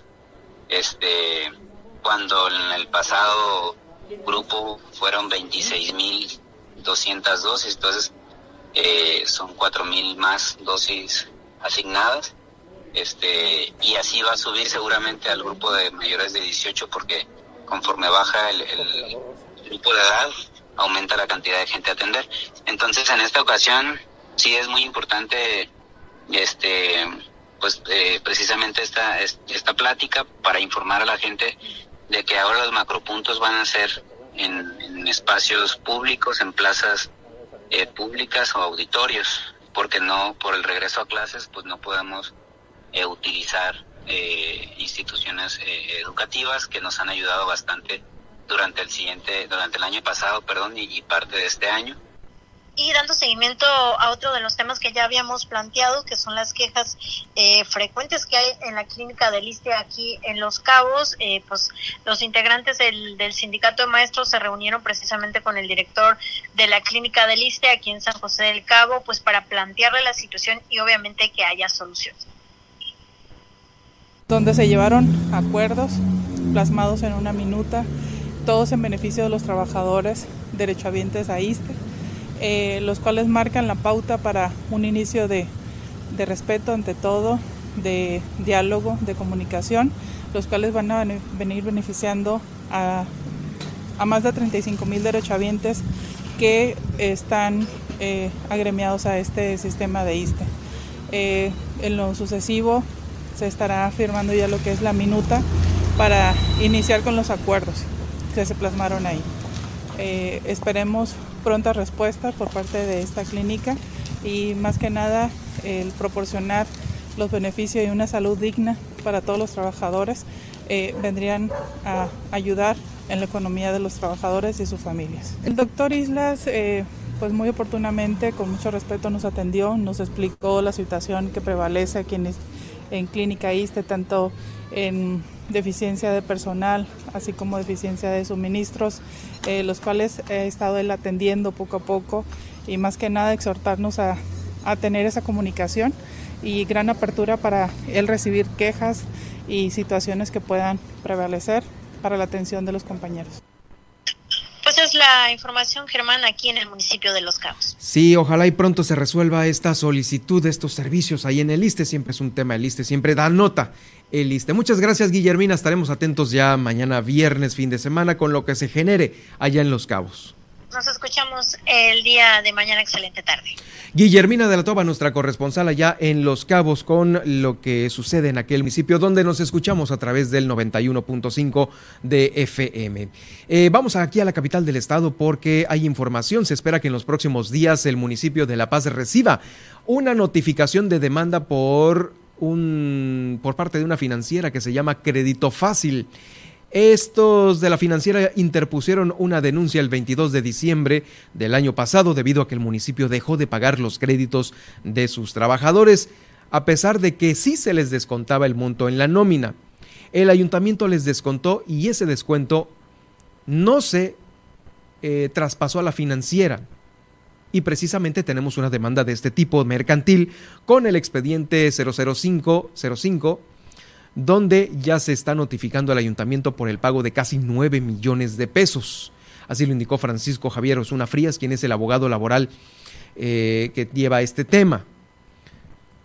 Indicó que es un adeudo que se viene arrastrando desde administraciones anteriores. Sin embargo, según la Ley Federal del Trabajo, es responsabilidad del gobierno actual, debido a que el cambio de patrón o de administración no exime de este tipo de responsabilidades.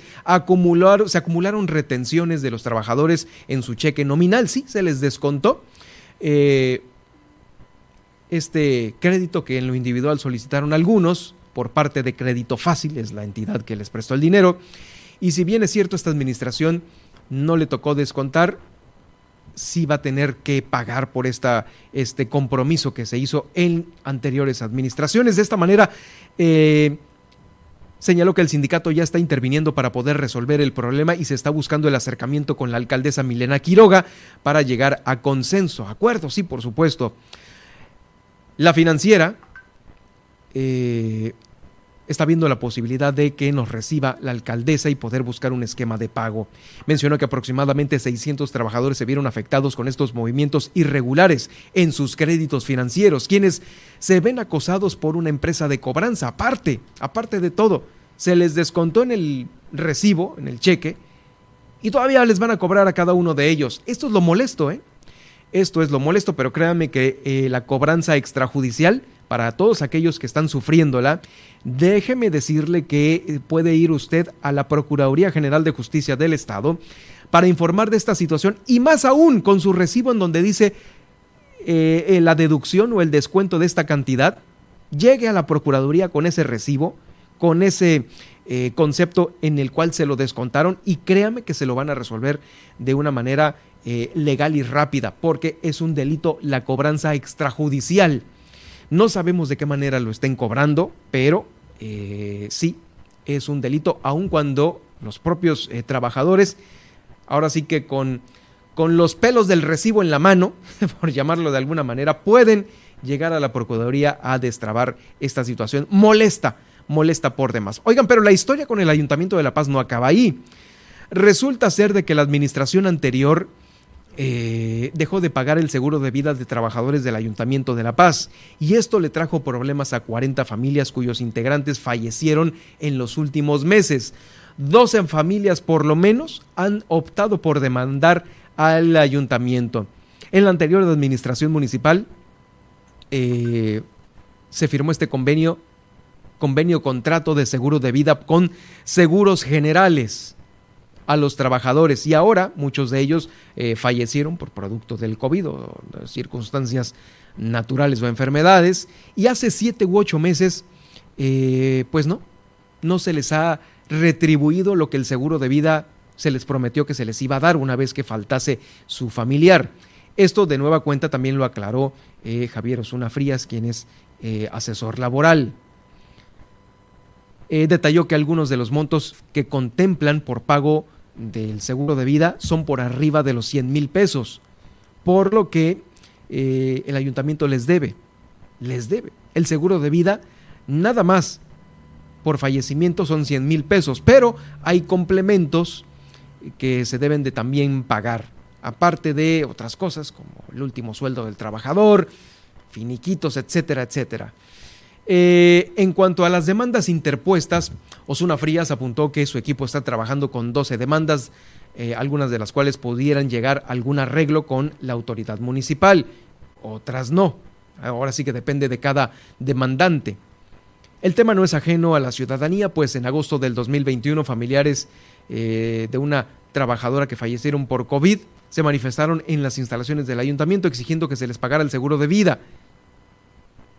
Aseguró que el cambio de administración no exime de la responsabilidad a la actual alcaldesa, haciendo hincapié en que no es un tema contra la misma administración de Milena Quiroga, no, es un tema general del aparato de gobierno municipal. No es un conflicto contra ella, simplemente es algo que se tiene que regularizar o hay que eh, pues llegar a algún acuerdo. Es lo que se tiene ahorita por todo esto que se viene arrastrando en administraciones pasadas. Y bueno, la ley en algunos, eh, mm, digamos, en algunos,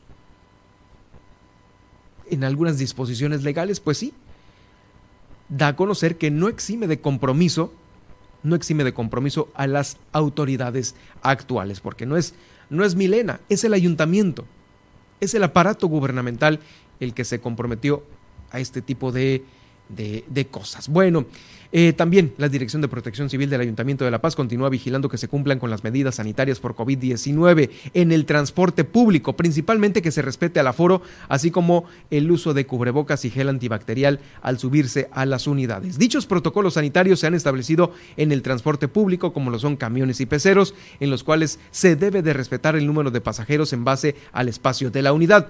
Lo mismo se aplica al número de personas que viajan paradas debido a la demanda del servicio. Se vigila que continúe el uso de gel, el cual debe de estar disponible al subir a la unidad, así como que todos los usuarios también porten el cubreboca. Se recomienda que eh, a toda la población se siga cumpliendo con el estornudo de etiqueta y evitar el saludo de mano. Con esto se va a llegar a que los casos de COVID no se sigan eh, pues presentando en el municipio de La Paz y contribuyamos todos a bajar todavía las cifras que como le decía hace un momento, por lo menos aquí en La Paz, es el municipio con mayor casos de contagio. 1109 es lo que le daba a conocer que eh, pues está ahorita eh, presentando en nuestra ciudad. Vamos a más información de la capital del estado. Pasamos rápidamente a el ayuntamiento, al municipio de Loreto, porque allá se registró un accidente automovilístico tipo eh, salida del camino, en donde una pareja de extranjeros de nacionalidad alemana fue rescatada por el cuerpo de bomberos. Se cayeron, se fueron al barranco allí en Loreto. Igual, y ya sabe, las curgas del Liwi son peligrosas. Este percance ocurrió dentro de esta, de esta zona cercana al Liwi, en donde fueron lesionadas después de perder el control del vehículo, se salieron del camino allí en el Igüí. Cayeron eh, pues en desnivel. Ahí los cuerpos de bomberos, voluntarios y paramédicos los auxiliaron en este, en este percance. Fueron heridos, se reportaron algunas heridas y se trasladaron inmediatamente. Eh, pues qué tan, qué tan graves no estarían las heridas que los trasladaron a La Paz y no al hospital de eh, Loreto. La Subsecretaría de Protección Civil eh, de aquí del Estado dio a conocer que la embajada alemana supo del percance ocurrido a sus connacionales y bueno, y están en contacto para, eh, claro, eh, ver que se encuentren ya libres de todo riesgo en su salud.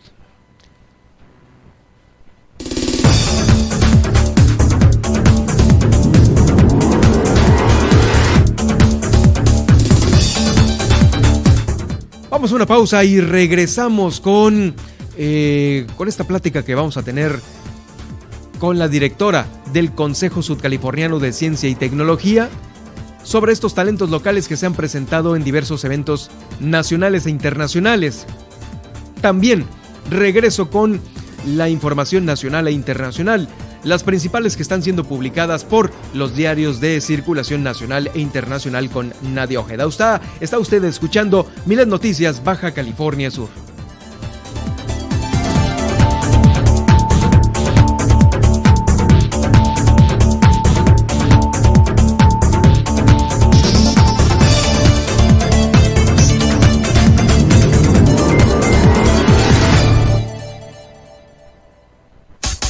Estas son las noticias de Baja California Sur en Milet Noticias. En un momento regresamos.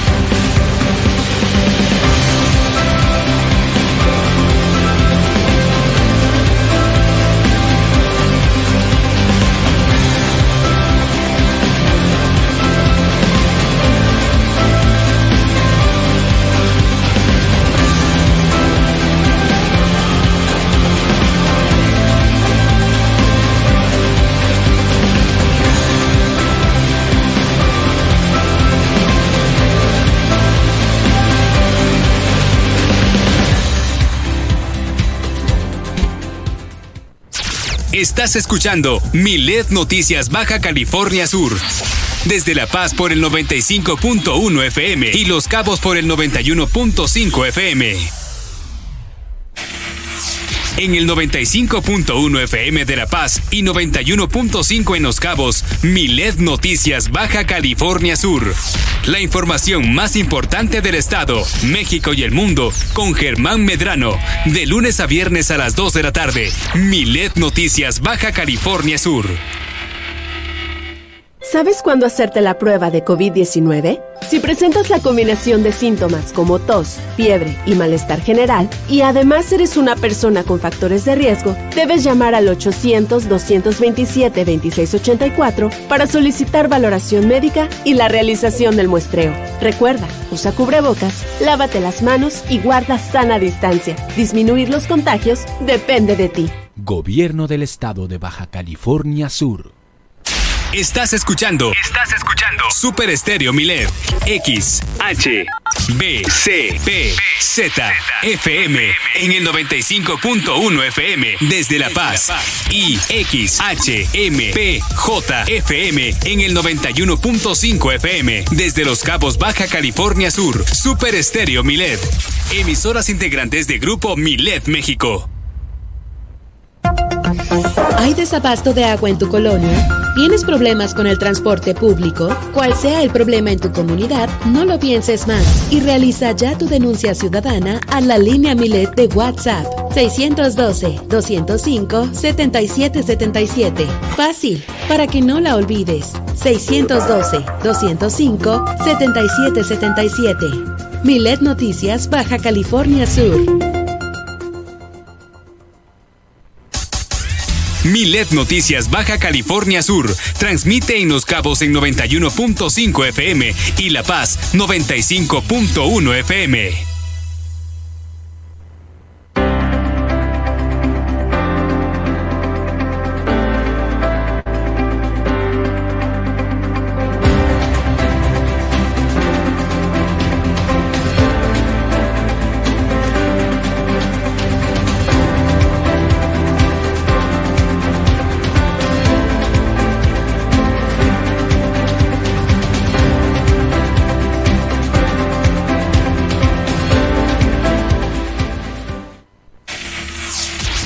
Germán Medrano y todas las noticias de Baja California Sur en un solo espacio. Milet Noticias. Continuamos.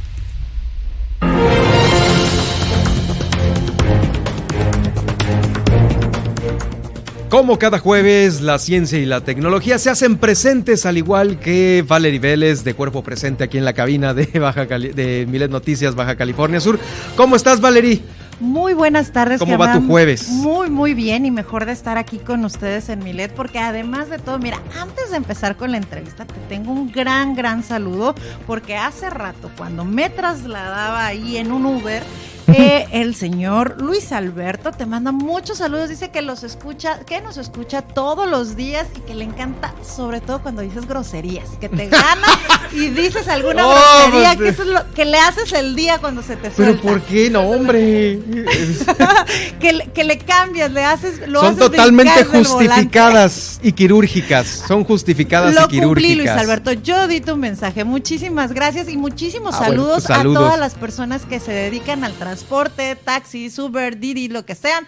Muchísimas gracias y muchas gracias por estarnos acompañando. Les damos aquí la bienvenida a No sé si sentirme halagado o apenado.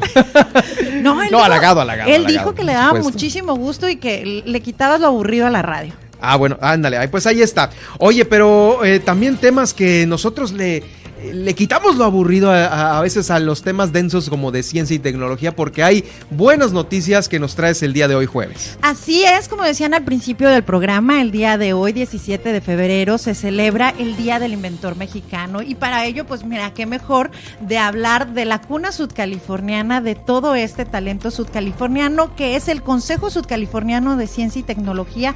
Le damos la bienvenida, doctora Sara Díaz Castro, quien es la directora precisamente de este organismo. Muchas gracias, Germán, Valerie. Es, es un gusto. Y, y, es muy apreciada esta oportunidad. El hecho de reconocer a los talentos sudcalifornianos, lo que se está haciendo, pues bueno, es un orgullo porque hemos visto, leído en redes sociales, en notas periodísticas que pues estamos destacando.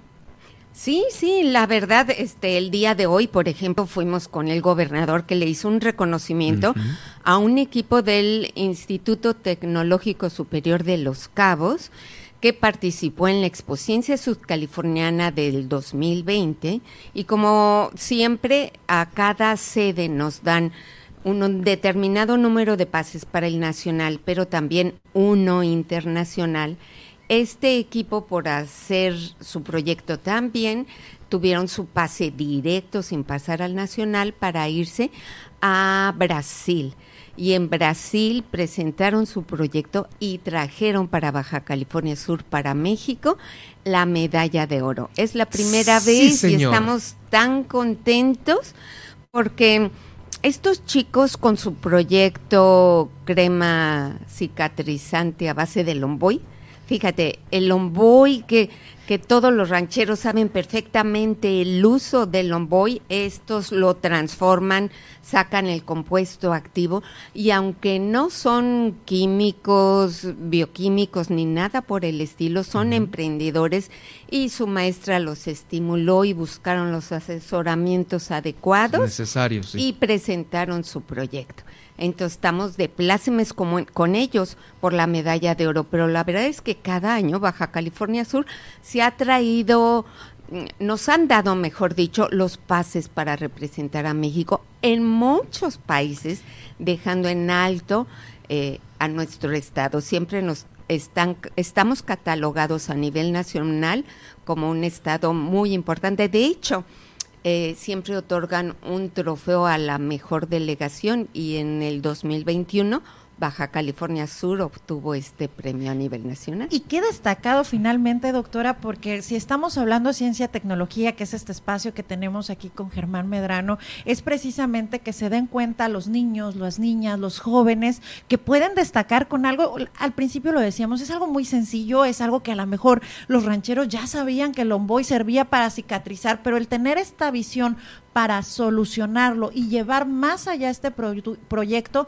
pues es muy importante. Ya ganando este pase a Brasil y que ya ganaron su medalla de oro, ¿hacia dónde van estos jóvenes? Estos chicos van a tener un, una estancia en el CIPNOR donde van a aprender más acerca de cómo está funcionando el lombo y, lo que pueden obtener y además están tramitando la patente de su crema. ¿Qué tal? Ah, hombre, Chicos eso está que están estudiando ingeniería en administración.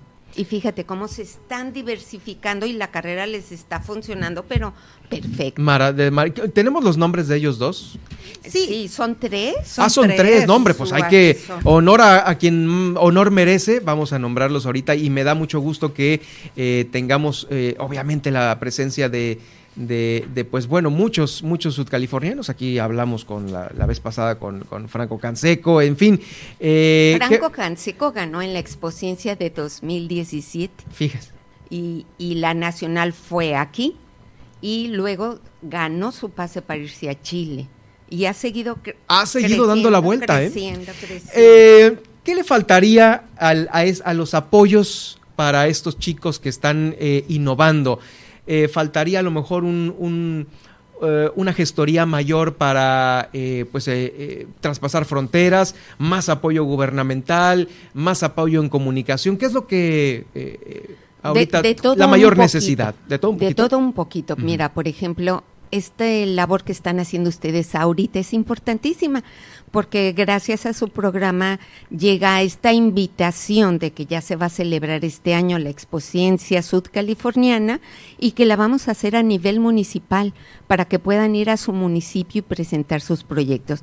Y los 50 mejores, el 26 y 27 de mayo, se realiza la final aquí donde se seleccionarán a los 17 que van a ir a San Luis Potosí a la Expociencias Nacional. Esta es una parte muy importante.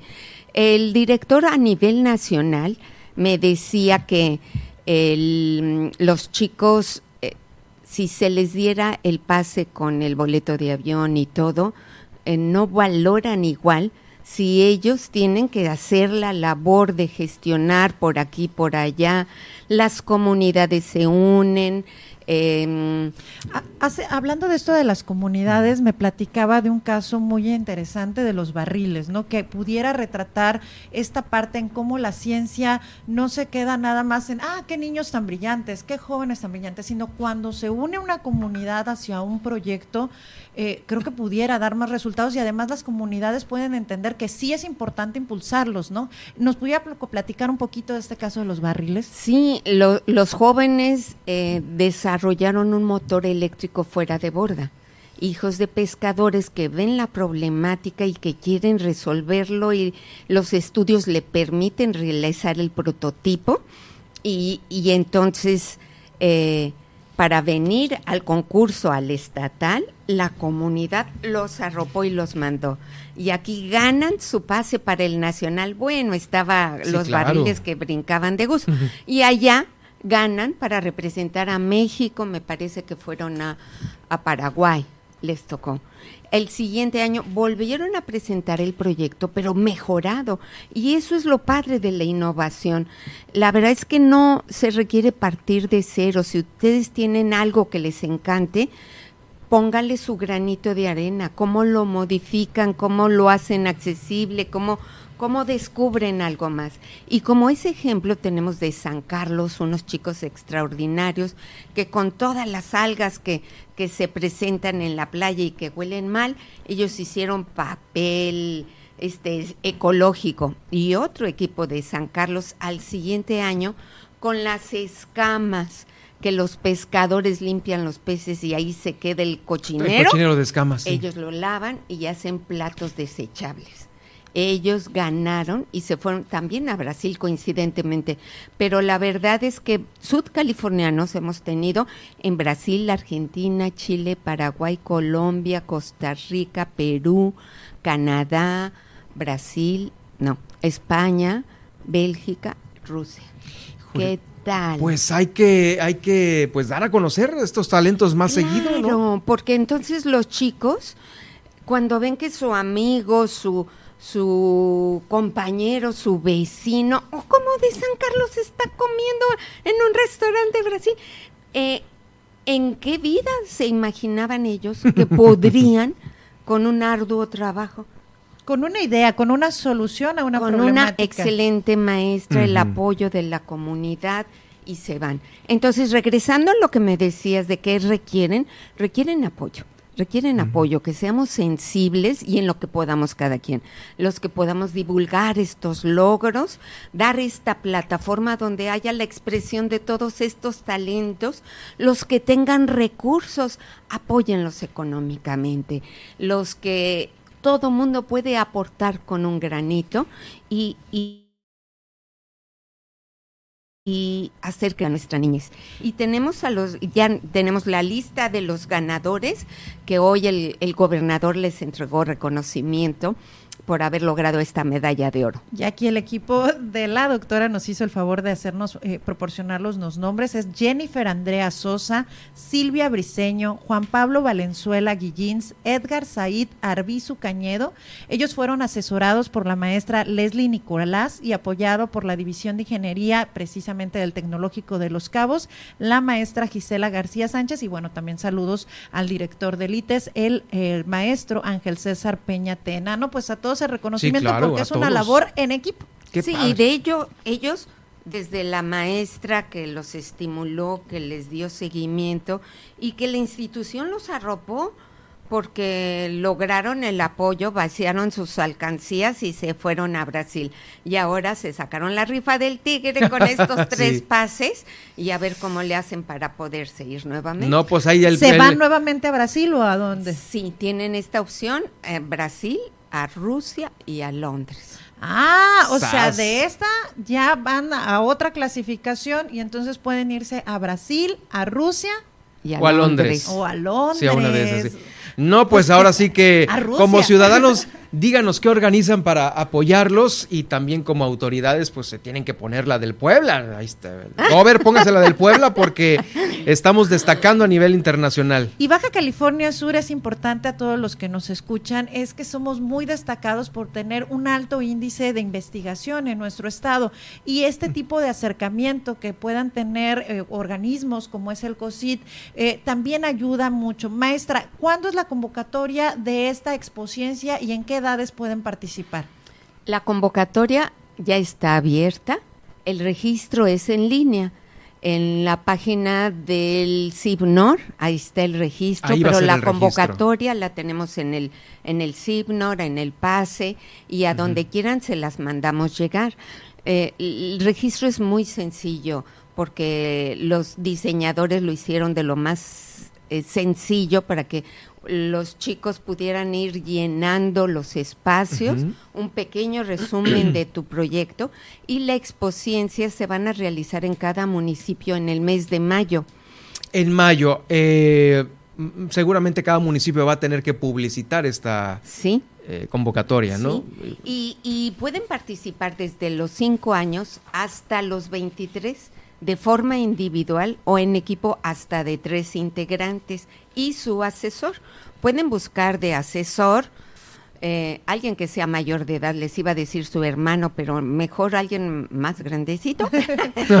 Aunque, por ejemplo, como tenemos hasta de 23 años, pues su hermano puede ser algún especialista en algo y por supuesto, y no duden en buscar especialistas que los orienten, que los arropen, que que, presenten un super proyecto. Si ustedes ya participaron pues, y, les encantó su proyecto y no pasó, pues igual pueden retomarlo y mejorarlo. Y mejorarlo para volverlo a presentar. Claro. Que no se desanimen por porque en la primera no salió, ¿no?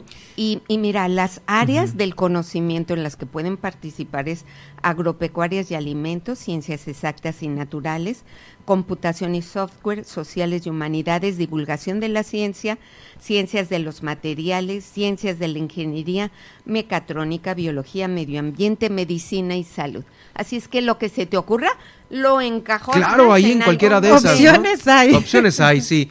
Qué bien. Oiga, pues eh, nada más repítame, por favor, eh, el tema de eh, las fechas para la final municipal que se va a llevar a, cabo aquí en La Paz. La estatal es aquí en La Paz, pero cada municipio va a tener su su evento municipal. En la página lo pueden encontrar.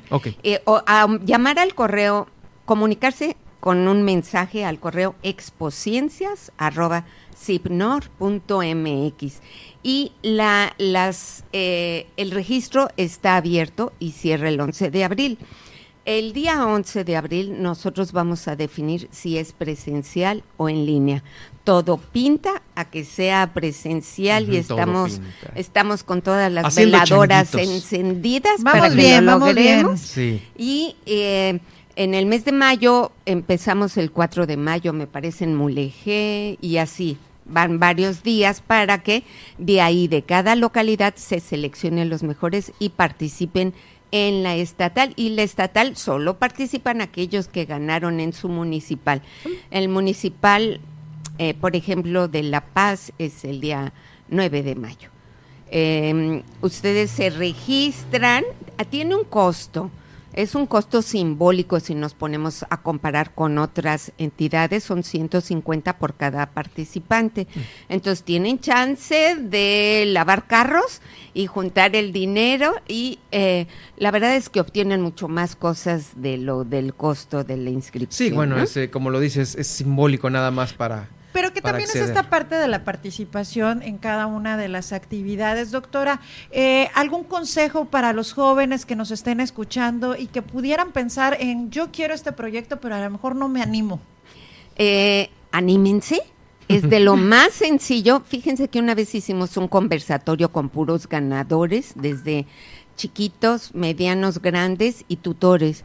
Y uno de los medianos decían, normalmente piensas, ay, esto no es importante, no sirve, no lo voy a poder hacer yo. Anímense, eso va a ser decisivo. Toda idea es muy buena. Y em, nosotros, el pase con el COSIT, vamos a dar talleres. Talleres que te aclaren y dudas, que te motiven, que los papás, que los asesores eh, se sientan confiados, que sepan cómo llenar, que, que, que planteen todas sus dudas. No duden y anímense. Ahí está, pues muchísimas gracias por acompañarnos esta tarde aquí en Milet Noticias Baja California Sur. Una gran felicitación para eh, pues los chicos que trajeron la medalla de oro con, con este con este gran eh, este eh, ¿cómo le podemos decir? Cicatrizante de Lomboy. Cicatrizante de Lomboy. Pues ahí está. Valerie, muchas gracias. Muchísimas gracias, Germán. Muchísimas gracias, doctora. Y ya saben, en esta sección vamos a estar teniendo temas de tecnología, de ciencia y algunos invitados, invitadas que tengan que ver con este impulso que podemos darle en Baja California Sur a la tecnología y a la ciencia, porque ya saben, todos podemos tener ese científico en nuestra mente y desarrollar de repente eh, la solución a esos problemas diarios, los podemos encontrar en estos jóvenes talentos que están aquí en Baja California Sur desca- destacando de manera internacional. Así que en este momento en arroba Valerie Vélez les estoy compartiendo la convocatoria y ya saben, en mi cuenta les voy a estar compartiendo también parte del otro trabajo que está desarrollando el COSIT. Muchísimas gracias a la doctora Sara Díaz Castro, directora del Consejo Sudcaliforniano de Ciencia y Tecnología, y por supuesto a ti, Valerie. Nos escuchamos el próximo jueves con seguramente algo igual de interesante. Nosotros nos vamos a ir ya a las eh, principales de los diarios nacionales.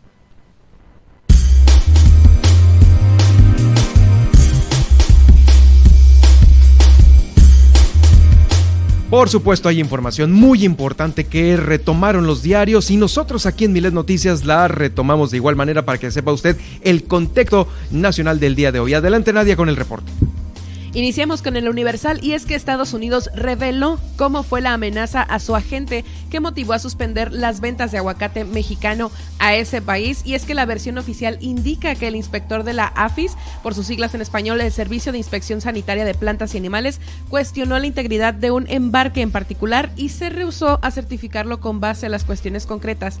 Posteriormente, el supervisor este, el del inspector del Departamento de Agricultura recibió una amenaza telefónica contra él y su familia. Pues ahí está. Y bueno, pues se consideró que esta amenaza eh, pues era terriblemente fuerte y creíble, por lo que se decidió suspender así las relaciones requeridas para la exportación del fruto michoacano.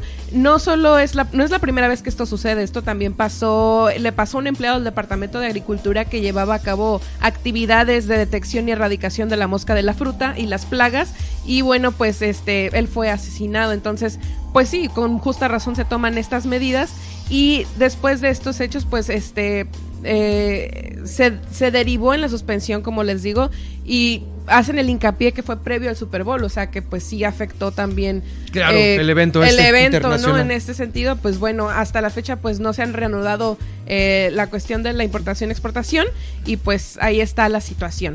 El Excelsior nos dice, IMSS realiza trasplantes de media- médula ósea para niños que padecen cáncer y en las primeras semanas del 2021 el Instituto Mexicano del Seguro Social ha realizado siete trans- trasplantes de médula ósea en beneficio de menores de edad que padecen de esta enfermedad. Eh, estas, estos trasplantes se han realizado en Monterrey, en el Hospital General del Centro de Médico Nacional La Raza en Ciudad de México y pues este, esperemos que se siga así. Eh, Es por- de este año, ¿no? De este año. Ah, sí. del 2022. De 2022. Eh, reporte Índigo, pues nos platica esta nota que ya habíamos comentado sobre la extradición, la aprobación de la extradición de Karime Macías, la, la ex esposa de Duarte, pues que fue buscada por fraude. Eh, al respecto, pues el juzgador señaló que será la ministra del Inferior, eh, Priti Patel, quien tenga la última palabra en el asunto y además que se espera la defensa de la ciudadana mexicana, quien pues eh, seguramente buscará Va- van a apelar hacer algo, claro, la decisión. Así es. De acá nos vamos al Heraldo y es que Movimiento Ciudadano baja, entre comillas, a Palazuelos como candidato en Quintana Roo y será sustituido por José Luis Pech. Así lo dijo García Soto en su programa del Heraldo.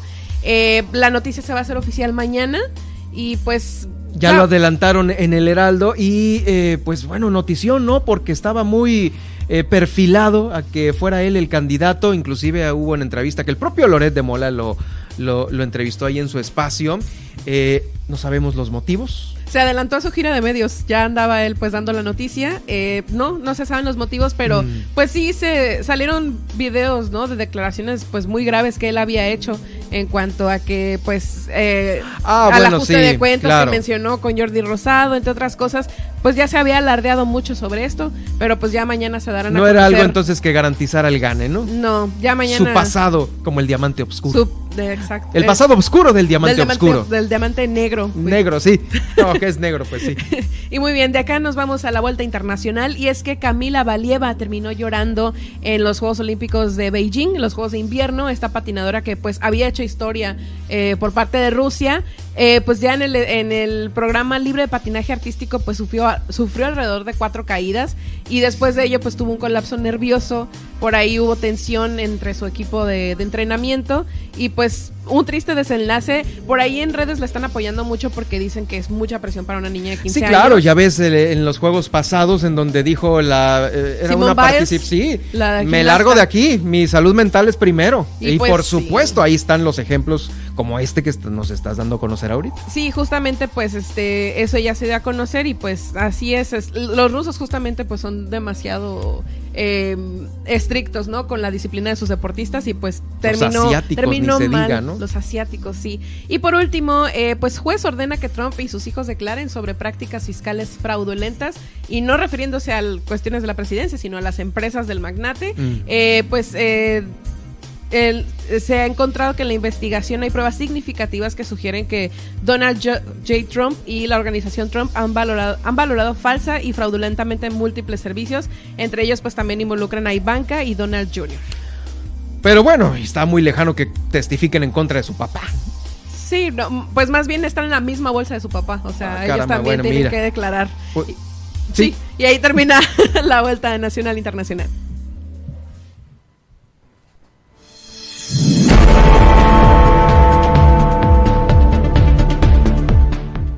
Y yo les voy a dar el resumen del día de hoy, el resumen local. Aquí en Milet Noticias, Baja California Sur, el gobernador del estado, Víctor Castro Cosío, cumplió con la instrucción del INE, del Instituto Nacional Electoral, de retirar de sus redes sociales el documento en apoyo que firmó junto con los demás gobernadores de la 4T al presidente Andrés Manuel López Obrador. Ya no está, dijo el gobernador, que se ha cumplido con este mandato. También reinstalan, reinstalan el sistema de protección integral de niñas, niños y adolescentes, el famoso CIPINA, aquí en el estado. Se presentó el plan de desarrollo legislativo, así como el legislativo presenta un plan de desarrollo eh, estatal y también el municipal. Bueno, el, propio poder legislativo, el Congreso ha presentado el suyo. Eh, la Comisión de Cultura de la legislatura dio a conocer que se han sentado en esta mesa de trabajo el Instituto Sudcaliforniano de Cultura, el Instituto Nacional de Antropología e Historia y la Secretaría de Turismo para definir la nueva, la reforma a la nueva ley de cultura estatal. También la Secretaría de Salud en el Estado aseguró que van a continuar contratados 118 médicos que llegaron eh, con contratos temporales, únicamente dieron de baja a 20. Cerrado el puerto de San José del Cabo por mal tiempo. Luis Aguilar en este estudio, el eh, delegado de Canirac aquí en el municipio de La Paz, nos platicó sobre la preocupación del gremio por una mayor seguridad ante este aumento de turistas y de movilidad aquí en la zona centro, en el primer cuadro de la capital. Por andar mandando mensajes sexuales y videos, un sujeto en Los Cabos quedó vinculado ya a proceso. 330 eh, mil Spring Breakers es lo que espera el municipio de Los Cabos para el próximo mes de marzo y principios de abril. Guillermina de la Toba nos informó sobre estas quejas de eh, los maestros sindicalizados ahí por los malos servicios del ISTE en San José del Cabo. Aquí en La Paz, el ayuntamiento está demandado mercantilmente por dejar de pagar a la compañía Crédito Fácil cuando ésta dio, otorgó créditos a trabajadores y a los mismos trabajadores se les descontó su parte proporcional en su momento. Ahí las cobranzas están, pues de nueva cuenta, agresivas. Este es parte de un delito que tienen que ir a, a ver en la Procuraduría General de Justicia del Estado, la cobranza extrajudicial. También se denunció a la anterior administración municipal por dejar de pagar seguros de vida de al menos 40 familias. 12 de ellas ya demandaron al ayuntamiento. También en el municipio de La Paz, eh, ante este regreso a clases, van a continuar vigilando que las medidas sanitarias en el transporte público, en los peceros, pues, eh, se mantengan vigentes y al día. En Loreto se accidentaron, se, accidentaron dos alemanes en la carretera, en estas curvas de Ligüí peligrosas, pues híjoles, eh, fueron trasladados los dos aquí a la capital del estado. Y en este estudio estuvo Valerie Vélez eh, platicando con nosotros y la doctora eh, Sara Díaz Castro sobre los talentos sudcalifornianos, los que van a participar en los próximos eventos locales, nacionales e internacionales. Este podcast lo va a poder usted encontrar en las plataformas que usted ya conoce y maneja muy bien. Estará ahí en Spotify, en iHeartRadio, en TuneIn, en Alexa y en Seno.fm. Por lo tanto, por lo pronto yo me despido. Soy Germán Medrano, sígame en Twitter en arroba Germán Medrano y también en Facebook en Germán Medrano nacionales. Nadia Ojeda, un placer haberte eh, pues escuchado con la información que nos presentaste el día de hoy. Un gusto para mí y espero que pasen un excelente día. Gracias, eh, estaremos, eh, sigan en la programación de Super Estéreo. Milet, muy buenas tardes.